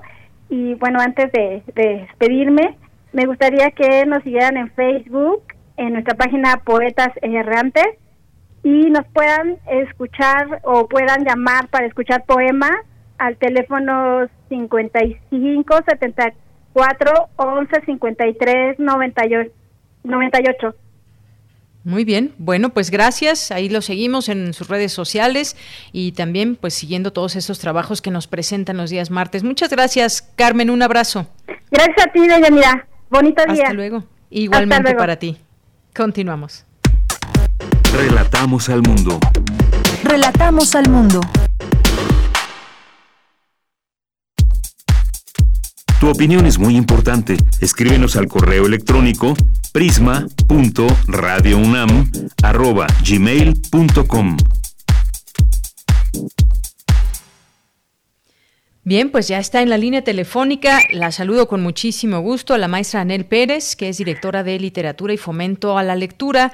Libros UNAM, ¿cómo estás, Anel? Deyanira, muchísimas gracias. Encantada de estar contigo y con tu auditorio en casa, Radio UNAM, siempre. Claro que sí. Muchas gracias. Pues hoy nos vas a platicar del Foro Internacional en línea Utopías y Distopías en las Narrativas Feministas. Cuéntanos. Así es, pues mira, quiero invitarlos a que nos sigan. Eh, estamos por empezar ya mañana con este foro. Es un foro muy importante que va a hablar justamente de cuáles son los pensamientos feministas en el marco de la literatura para actuar. O sea, es decir, es un foro que habla de cómo es que la literatura y la escritura son un ejercicio de los derechos humanos y son espacios para promover justamente las esperanzas, las expectativas para la igualdad de género, pero no nada más la igualdad de género, sino todas las igualdades. Entonces, utopías y distopías está súper interesante, Yanira, son eh, mujeres de México, Argentina, eh, Bolivia, Ecuador, España, eh, ya dije, eh, bueno, pues desde luego México, está Ujú. Junko Gata, que es este pues medio japonesa, medio eh, de- con, con, con uno, con una, con una, un género muy interesante. Y eh, vamos a hablar sobre cuáles son las herramientas de la literatura, las herramientas feministas, que re- y el objetivo, lo que queremos es reflexionar y aportar a las discusiones eh, en torno a la narrativa como una herramienta crítica y transformadora. Lo que vamos a hacer es dedicarnos estos días a explorar las narraciones escritas por mujeres en las que se imaginan futuros posibles. Eso es una utopía, ¿no? Eh, ¿Cómo sería este mundo ideal eh, imaginado dirigido a una búsqueda con mayor igual, igualdad y libertad? Entonces vamos a tener, eh, un- yo, yo, yo sugeriría que nadie se pierda por lo menos dos invitadas estelares. Una es Rosa Montero, que va a estar el jueves con Yael Weiss en una entrevista sobre cómo en su ficción aclara cuál es el, la- el, porvenir, digamos. Y la otra es Luisa Valenzuela, esta maravillosísima escritora argentina, eh, autora justamente de uno de los libros de los que nos va a platicar, que es El Mañana, una narración fantástica, no sé si han leído El Mañana, que es este mítico espacio de un barco lleno de mujeres feministas que al estar escribiendo eh, y revolucionando, digamos, toda la literatura de su momento, es eh, detenida eh, obviamente en, una ficción, por un aparato de guardia militar. Y entonces las encierran, como estamos ahora nosotros, y cómo la literatura y la escritura les sirve de espacio y de ejercicio a la ficción y a la esperanza. Entonces, creo que ellas dos van a estar geniales, pero en realidad merece la pena asomarse el programa completo. Ahí está en la página de literatura.unam.mx. Y eh, me gustaría decir, Yanira, que es un trabajo muy interesante este foro porque contamos con la coordinación de difusión cultural a través de nuestra dirección, Literatura UNAM, pero también del Colegio de San Ildefonso y de la Filmoteca de la UNAM, que se suma con una serie de mesas que hablan y con una puesta también en la en la página de, de, de cine de la Filmoteca de la UNAM, ficción y ciencia ficción escrita por mujeres como un espacio también donde se discute cuál es la participación femenina ¿no? y feminista. Entonces, esto lo hacemos en colaboración con la coordinación de género de la UNAM. Entonces, es muy importante que la universidad atienda estos puentes, ¿no? Que necesariamente hay, por ejemplo, ahora en caso de Cultura UNAM, con igualdad de género, con toda esta intención que tiene no solo el rector de la universidad, sino todos los que trabajamos en la propia universidad, en un tiempo en donde estamos sumándonos a esta verdadera revolución femenina, feminista, igualitaria y demás. Así que me parece que este foro promete y dar un montón no solo de información, sino de goce, de fiesta y de festejo a propósito de darle el micrófono a las mujeres para hablar de cuáles son sus utopías y sus distopías. Claro. Yo creo que efectivamente será así, muy enriquecedor y qué bueno que destacas este este esfuerzo porque es un esfuerzo importante de parte pues de, de todas estas dependencias que nos dices. Y, qué importante también esta eh, herramienta que es la literatura para platicar de esos futuros posibles. Y qué buen ejercicio eso de imaginar cómo cómo imaginamos ese futuro posible porque además son espacios Anel de eh, que buscan reflexionar que buscan aportar discusiones muy reales con todas estas eh, grandes mujeres que nos permiten a nosotros también pues ser parte de este de este mundo de invitarnos a través de este foro. Así que pues el día de mañana reiteramos esta esta invitación. Si nos quieres mencionar de nueva cuenta para que nos quede nos quede en la cabeza la hora a través de Claro, qué plataforma claro nos podemos conectar Claro que sí, el foro se llama Utopías y Distopías en las Narrativas Feministas, es del 4 al 7 de noviembre y eh, lo pueden transmitir, eh, se va a transmitir en vivo por Facebook Live de cuatro posibilidades que tienen a su gusto. Una es Igualdad UNAM, otra es Literatura.unam, Filmoteca UNAM o Colegio San Ildefonso. Estas son las cuatro sedes que sedes virtuales obviamente que vamos a transmitir este foro desde Facebook Live para cuestionarnos los estereotipos de los géneros, el, el género y los géneros y los estandartes pues de la justicia social. Muy bien, bueno, pues estaremos ahí muy atentos eh, a este foro. Por lo pronto, Anel, muchísimas gracias, te mando un abrazo. A ti, Deyanira, y un abrazo enorme a todos mis queridísimos colegas y compañeros de Radio UNAM, igual que a tu auditorio. Gracias, hasta luego. Chao, bye. Muy buenas tardes. Gracias a la maestra Anel Pérez, directora de Literatura y Fomento a la Lectura de la UNAM. No se pierdan, por favor, este, este foro en línea. Ya nos dijo cómo, Anel, así que pues ya nos platicarán esta experiencia, estas discusiones y reflexiones. Continuamos. Prisma RU. Relatamos al mundo.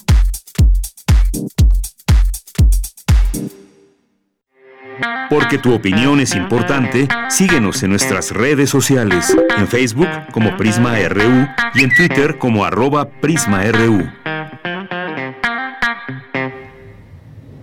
Son las 2 de la tarde con 34 minutos y ya en un momento más esperamos podernos conectar con el doctor Astudillo para hablar de estos temas de federalismo, que puede sonar un tema aburrido, pero me parece muy importante conocer de qué se trata y lo que están, eh, digamos, eh, ideando un poco, eh, fantaseando, incluso diría con esto varios de los gobernadores en este en este país, el tema del federalismo que lleva implícito, como lo hemos visto, un reclamo de parte de, distintos gobernadores hacia la federación. Y entonces ya traen este discurso desde hace unos meses, no, no semanas ya, sino meses, en torno a qué va a pasar con esa, con esa relación.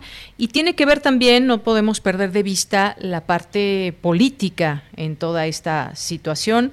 Pero, ¿qué es lo que le conviene a México? Pensemos en ello, no qué le conviene a un gobernador, eh, no que le conviene a otro o a un partido, sino pues también lo que, lo que le conviene al país como tal. Y con esto pues me refiero obviamente a todos los ciudadanos que forman parte de este país y aunque vivan en un estado u otro, pues son parte de México en su conjunto. Y para entender todo este tema, pues tenemos que regresarnos a, a la historia y los acuerdos que ha habido, por qué es México, por qué está conformado como lo está actualmente y qué está en el escenario ahora, eh, me parece que pues debe haber una quizás una organización mejor, un punto de discusión y en donde los gobernadores participen de manera activa en todo esto, pero también por supuesto que existan esos canales de, de entendimiento en un momento tan difícil, tan delicado que estamos viviendo como es el caso de la pandemia y todos los efectos que está teniendo, los efectos económicos, los efectos en la salud y evidentemente un gasto mucho mayor que no se tenía pensado ni de parte de la federación ni de los estados. Se han tenido que reorganizar estos recursos para pues llevarlos hasta el sistema de salud. Así que pues este es un punto también muy importante que ha dejado eh, pues parte en esta discusión. Y pues bueno, hay, hay muy interesante un artículo que justamente le buscamos por eso al doctor que pues él tituló Desmembrar o fortalecer el federalismo y tiene que ver con, con todo este tema, eh, qué tan factible es separarse eh, de esta situación y se tiene que ver no solamente la opinión de un, de un gobernador, sino ver en conjunto todo esto y pues bueno ya estaremos ya estaremos viéndolo a más a detalle y sobre todo pues analizarlo en la parte legal en la parte legal eh, que tiene mucho que ver. Los gobernadores pueden decir una cosa pero qué es lo que realmente se puede hacer en todo esto así que pues bueno veremos qué, qué sucede y cómo y cómo pues se vislumbra todo esto queríamos pues tener esta conversación porque qué es lo que permite nuestro modelo de Estado, cómo se podrían en caso, en todo caso, determinar la salida de alguno de estos componentes y si sería a través solamente de una consulta, porque ahora sí, en todo esto, la ley dice tienen que tienen que, que hacerse en todo caso una consulta. Ahí sí tiene que ver también la sociedad directamente y bueno, pues no hay, parece ser en el escenario, otro camino más que el diálogo. Todo esto que están proponiendo o que pretenden hacer eh, valer los gobernadores, pues tendrá tendrá esta situación. Así que, pues la autonomía de los gobiernos también es importante, como sabemos, están conformados de manera tal que se pueda tener o que tienen un Congreso, se toman decisiones, digamos, como, como estados, pero también en su conjunto, pues tienen que ver con, con la federación. Ya está en la línea telefónica, agradezco mucho esta llamada al, eh, al doctor. Eh, al doctor César Astudillo, que es doctor en Derecho y ya está en la línea telefónica. Doctor, bienvenido, buenas tardes. Buenas tardes, qué gusto saludarle. Pues el gusto es mío también, doctor. Pues yo quisiera preguntarle, eh, yo me detengo aquí en esta exigencia que están haciendo, digamos, o esta alianza que están haciendo los gobernadores, y yo entraría con esa pregunta, ¿qué tan factible es separarse de la federación, doctor? Es un proceso tan complicado que yo no lo veo posible en, eh, ni en el mediano ni en el largo plazo. Y observamos eh, España desde hace ya mucho tiempo, más de 40 años, incluso más, ha intentado esto con eh, el tema catalán y el tema vasco y lo cierto es que no se ha podido. Es un tema muy complejo porque para que alguna entidad se separe de la federación tendríamos que convocar a un proceso casi constituyente en el que se le pregunta a todos los mexicanos si quiere que eh, Jalisco, si quiere que Durango, si quiere que en Nuevo León se vayan del país. Y eso, aunque ocurriera, lo veo muy lejos, ¿verdad? Muy lejos, en, sobre todo pues yo daba algunos elementos en torno a cómo está la parte jurídica en este sentido, porque qué nos permite nuestro modelo de Estado y cómo se podría en todo caso determinar la salida de alguno de estos eh, componentes. Un poco incluso veía algunos memes donde para ir a Jalisco y que es uno de los gobernadores más visibles en este reclamo, Enrique Alfaro, que si se va a necesitar un pasaporte y demás, un poco, un poco en broma, pero pues sería solamente a través de una consulta, se tendría que hacer una consulta. ¿Ve posible esto en el escenario actualmente, doctor? A ver, yo creo que ni siquiera se está discutiendo eso, la verdad. Yo creo que ellos mismos no les, este, no están pensando los gobernadores más que como una herramienta de presión en salirse del país. Nuestro país no se puede desmembrar. Recordemos que el momento en el que decidimos formarnos como Estado federal fue en 1824 con la primera constitución del México independiente. ¿No? Después es una decisión que ratificamos en el 57 y en la Constitución actual. Hay quienes piensan que reformando la Constitución, porque hay una hay un precepto que dice los los estados integrantes de la Federación que reformando y quitando Jalisco, quitando Nuevo León ya se salen. No es así, eso es totalmente errado, ¿sí? Ahí se enuncian cuáles son los estados que integran, pero para quitarlos, repito, debería pasar, deberíamos pasar por un proceso constituyente y eso yo no lo veo este, posible. Es un tema, es un proceso muy complejo y realmente eso no va a suceder. Lo que sí creo que puede suceder es replantear la forma como ese federalismo se proyecta, toma vida en este momento y ahí hay y ahí sí hay varias cosas en las que podríamos pensar para fortalecerlo. Nada más te pongo un ejemplo. Actualmente para en la Cámara de Representación Territorial, que es el Senado de la República, eh, técnicamente deben de deben de eh, representar a cada estado cuatro senadores. Pues lo cierto es que ese principio no se cumple actualmente porque porque tenemos un eh, a dos senadores que elegimos por el principio de mayoría, a uno a la primera minoría y a otro de representación proporcional. Pues resulta que el de representación proporcional es de alguna de las entidades que forman la circunscripción, más o menos eh, este, cada circunscripción la forman seis, siete estados de la República y entonces a veces, por ejemplo, en la circunscripción donde está Chiapas, pues el, el senador de RP puede ser de Tabasco o puede ser de Quintana Roo. Entonces, ese sí es un elemento que podría, que podría y debería eh, revisarse, pero no la federación eh, como tal, ni sus 32 componentes, que son los 32 estados que hoy sabemos que la conforman. Muy bien. Bueno, y en este sentido también, pues hemos visto esta alianza, no sé si decir que se ha fortalecido o no, no, no tengo esos, esos elementos, pero ¿cómo es que se ha llegado hasta aquí? Usted decía, bueno, es que realmente de manera seria quizás no se está, no se está platicando. O podemos decir quizás que son pues meras ocurrencias partidistas, de oposición, o si hay verdaderamente un espíritu democrático en todo esto, porque dinero me parece que siempre se pone al centro, no hay dinero que, que alcance para los estados, para la federación, y menos en estos tiempos de, de pandemia, doctor. Yo lo que creo es que la parte más complicada de revisar es la parte de la distribución competencial, porque las competencias que están eh, otorgadas a los estados de la República deben de estar acompañadas de una suficiencia presupuestal. Entonces, en ese sentido, lo que hace la Constitución de manera muy general es decir, a ver, a los estados se les va a confiar esto, a los municipios se les va a confiar esto, y por eso cada que se discute el presupuesto de ingresos, bueno, la ley de ingresos y el presupuesto de ingresos, siempre van las provisiones para que eso se pueda cumplir. Imagínate que se les dijera a los estados, como es, ustedes tienen a, a su cargo el alumbrado público, pero de repente vemos que en el presupuesto no hay dinero para el alumbrado público, pues estaríamos hablando de competencias vacías, porque no podrían obviamente cumplirlas. Entonces, lo que sí me parece muy importante es el llamado de los gobernadores a decir, a ver, ¿cuánto aportamos a la federación? ¿Cuánto la federación nos debe devolver? Y en esa parte de devolución debe estar también una parte que yo creo que es muy importante.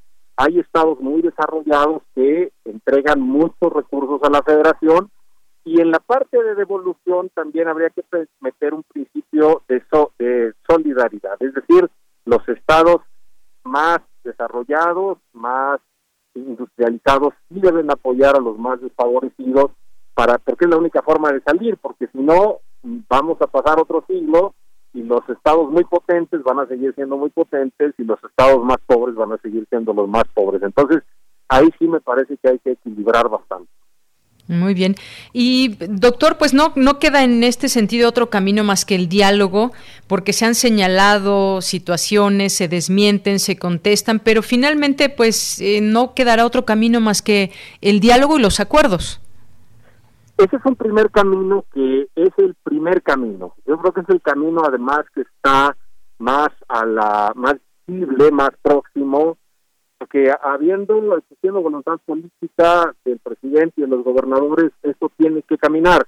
Pero si no, pues la otra vía que está nítidamente planteada es la vía de la Constitución. La Constitución tiene esa función, repartir las competencias, decir qué le corresponde a cada parte de la federación.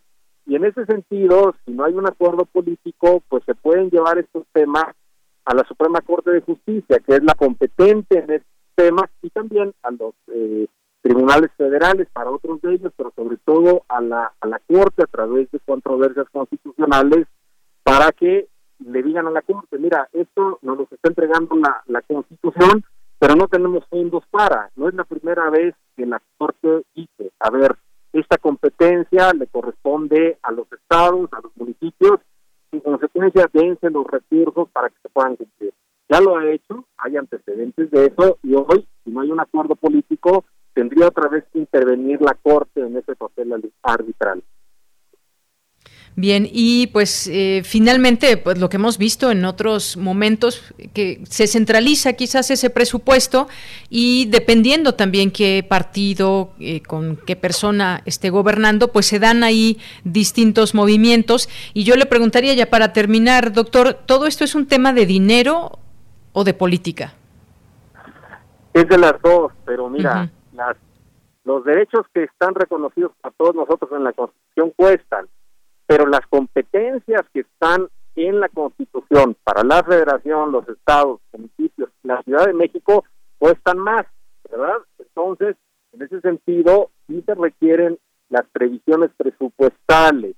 Claro, esas previsiones siempre, siempre han estado siguen estando sujetos al rejuego político. Es decir, a veces si eres presidente municipal de un municipio afín, pues se te da dinero, si eres de un, un eh, partido político este, contrario, no se te da dinero. Eso siempre ha existido, pero justamente la política debe hacer su parte, y si no, la moderación debe venir del lado de la Corte diciendo, a ver, esta competencia le corresponde tal y dense los recursos de este propósito, ¿verdad? Muy bien, bueno, pues vamos a ver qué pasa en todo este tema. Hay un cierto enojo que se puede y se deja ver eh, en estos momentos con algunos gobernadores, pero todo está en marcha también y pues como usted bien dice, en principio pues tiene que darse el diálogo y no hay otra manera, en todo caso, de llegar a decisiones con soluciones. Así que, pues doctor, muchísimas gracias por acompañarnos con estas reflexiones hoy aquí en Prisma RU de Radio UNAM. Como siempre, el agradecido soy yo. Que estén muy bien. Buenas tardes. Igualmente, muy buenas tardes. Fue el doctor César Astudillo Reyes, es doctor en Derecho por la Universidad Complutense de Madrid e investigador del Instituto de Investigaciones Jurídicas de la UNAM. Continuamos. Cultura RU.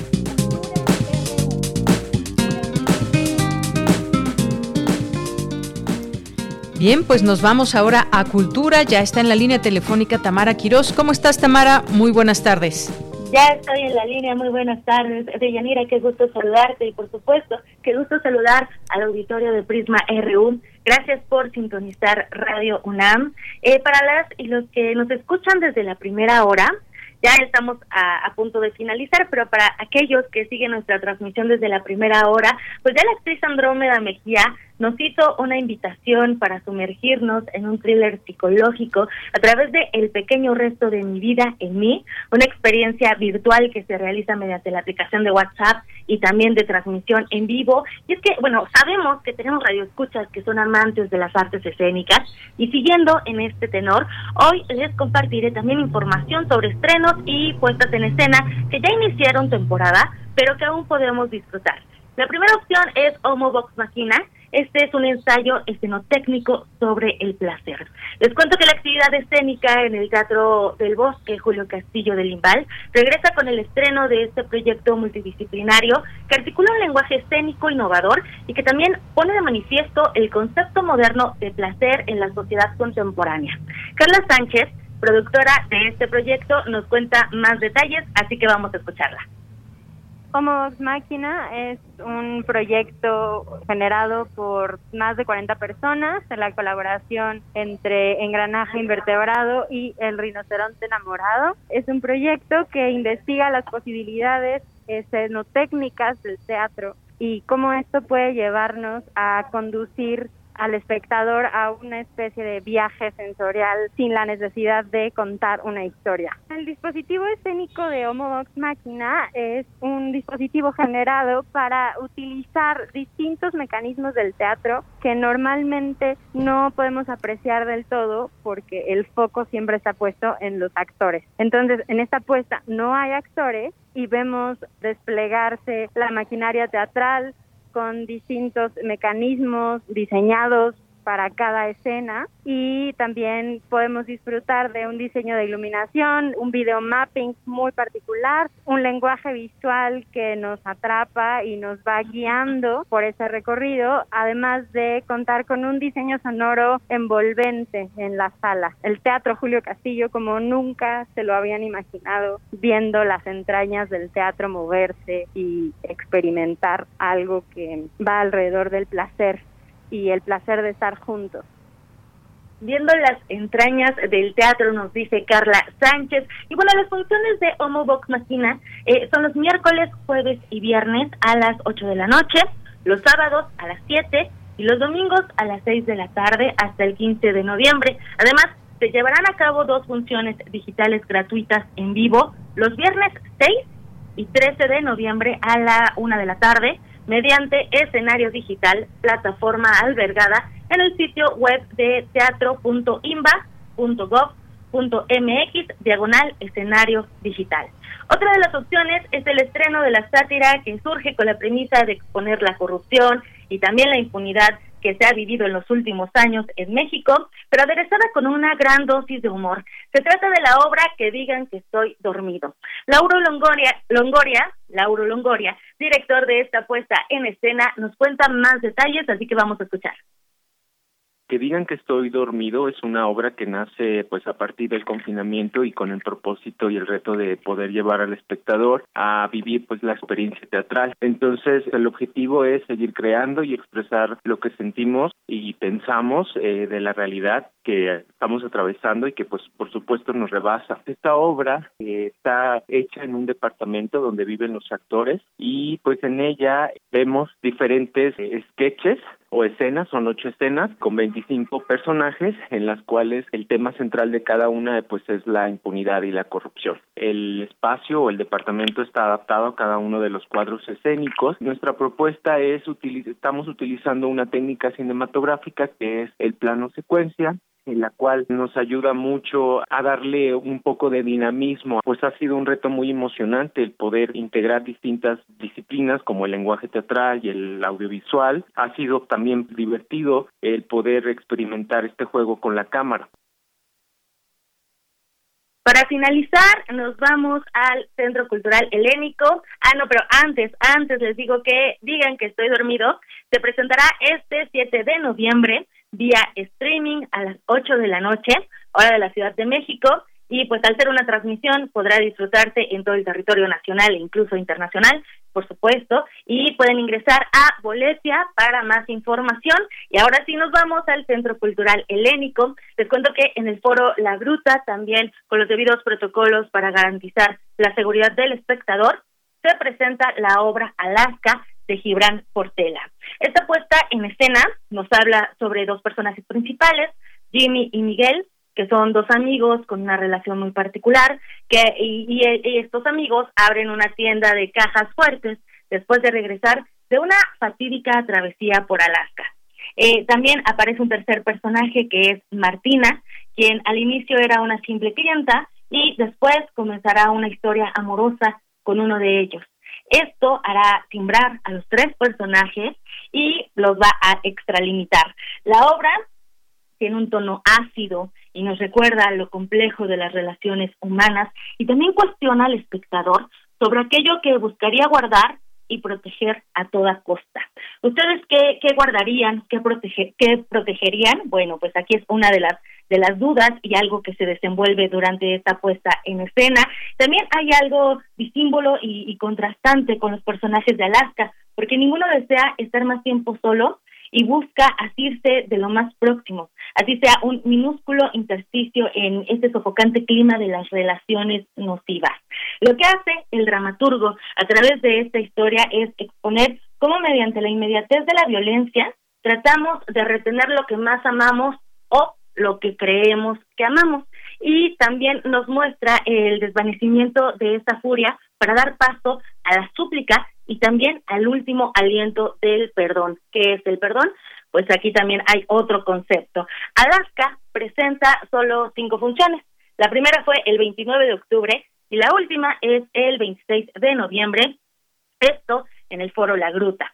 Las localidades pueden adquirirse en la página de internet www helénico.gov.mx y en la taquilla del Centro Cultural Helénico, ubicado en Avenida Revolución 1500. Las funciones se realizarán de acuerdo al semáforo epidemiológico, así que estaremos también muy atentos. De Yanira, pues estas son las tres invitaciones para que eh, vean un poco de artes escénicas. Por hoy me despido y les deseo que tengan una excelente tarde y los saludo mañana a la misma hora. Claro que sí, hasta mañana Tamara. Y bueno, pues nosotros ya casi nos vamos, pero nos quedan unos minutitos. Vamos a escuchar ese trabajo que nos deja Margarita Castillo, porque un día como hoy, 3 de noviembre, pero de 1954, murió Henry Émile Benoit Matisse, un pintor francés que se dio a conocer por el uso del color y pues el fluido del dibujo. Vamos, a, vamos con Margarita Castillo.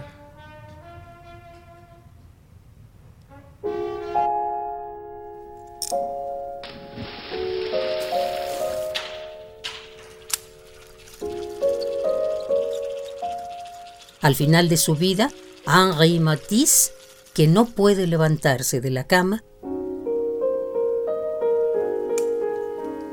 pinta el techo de su alcoba con una caña de pescar.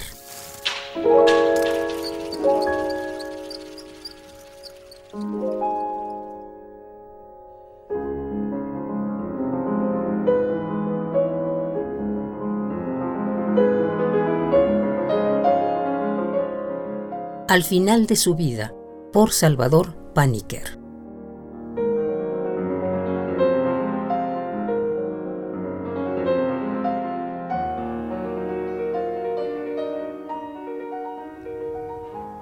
Agui Matiz, muchas gracias Margarita Castillo. Y ya con esto llegamos al final de esta emisión. Muchas gracias, como siempre, por su compañía, por estar aquí presentes con nosotros en estas, en estas emisiones de Prisma RU, donde aún seguimos en medio de esta pandemia y que hemos pues, logrado también llevar hasta ustedes durante todo este tiempo la información derivada de nuestra universidad eh, los temas al análisis, al debate que siguen sucediendo más allá, más allá de esta pandemia, la cual no hemos dejado tanto para estar atentos a los últimos descubrimientos científicos, eh, dado seguimiento al tema de, de, las vacunas y también a otros, a otros temas que siguen en el ámbito económico, de la política y demás. Esto ha dado un giro completamente, pero también pues en, en todos los demás ámbitos también la vida continúa. Gracias por permitirnos ser parte de este proyecto con su sintonía. Gracias a todo el equipo de Prisma RU que hace posible todos los días tener esta transmisión en vivo. A nombre de todos ellos, soy de Yanira Morán. Me despido. Muchas gracias. Gracias a todos ustedes que nos siguen enviando mensajes a través de nuestra cuenta de Twitter y nuestra cuenta de Facebook aquí en redes sociales. Bien, pues muchísimas gracias. Hasta mañana. Que tengan un una, gran tarde, calurosa ya, aunque hemos amanecido con un poco de fresco estos días. Que tengan muy buena tarde y buen provecho, ya son las 3.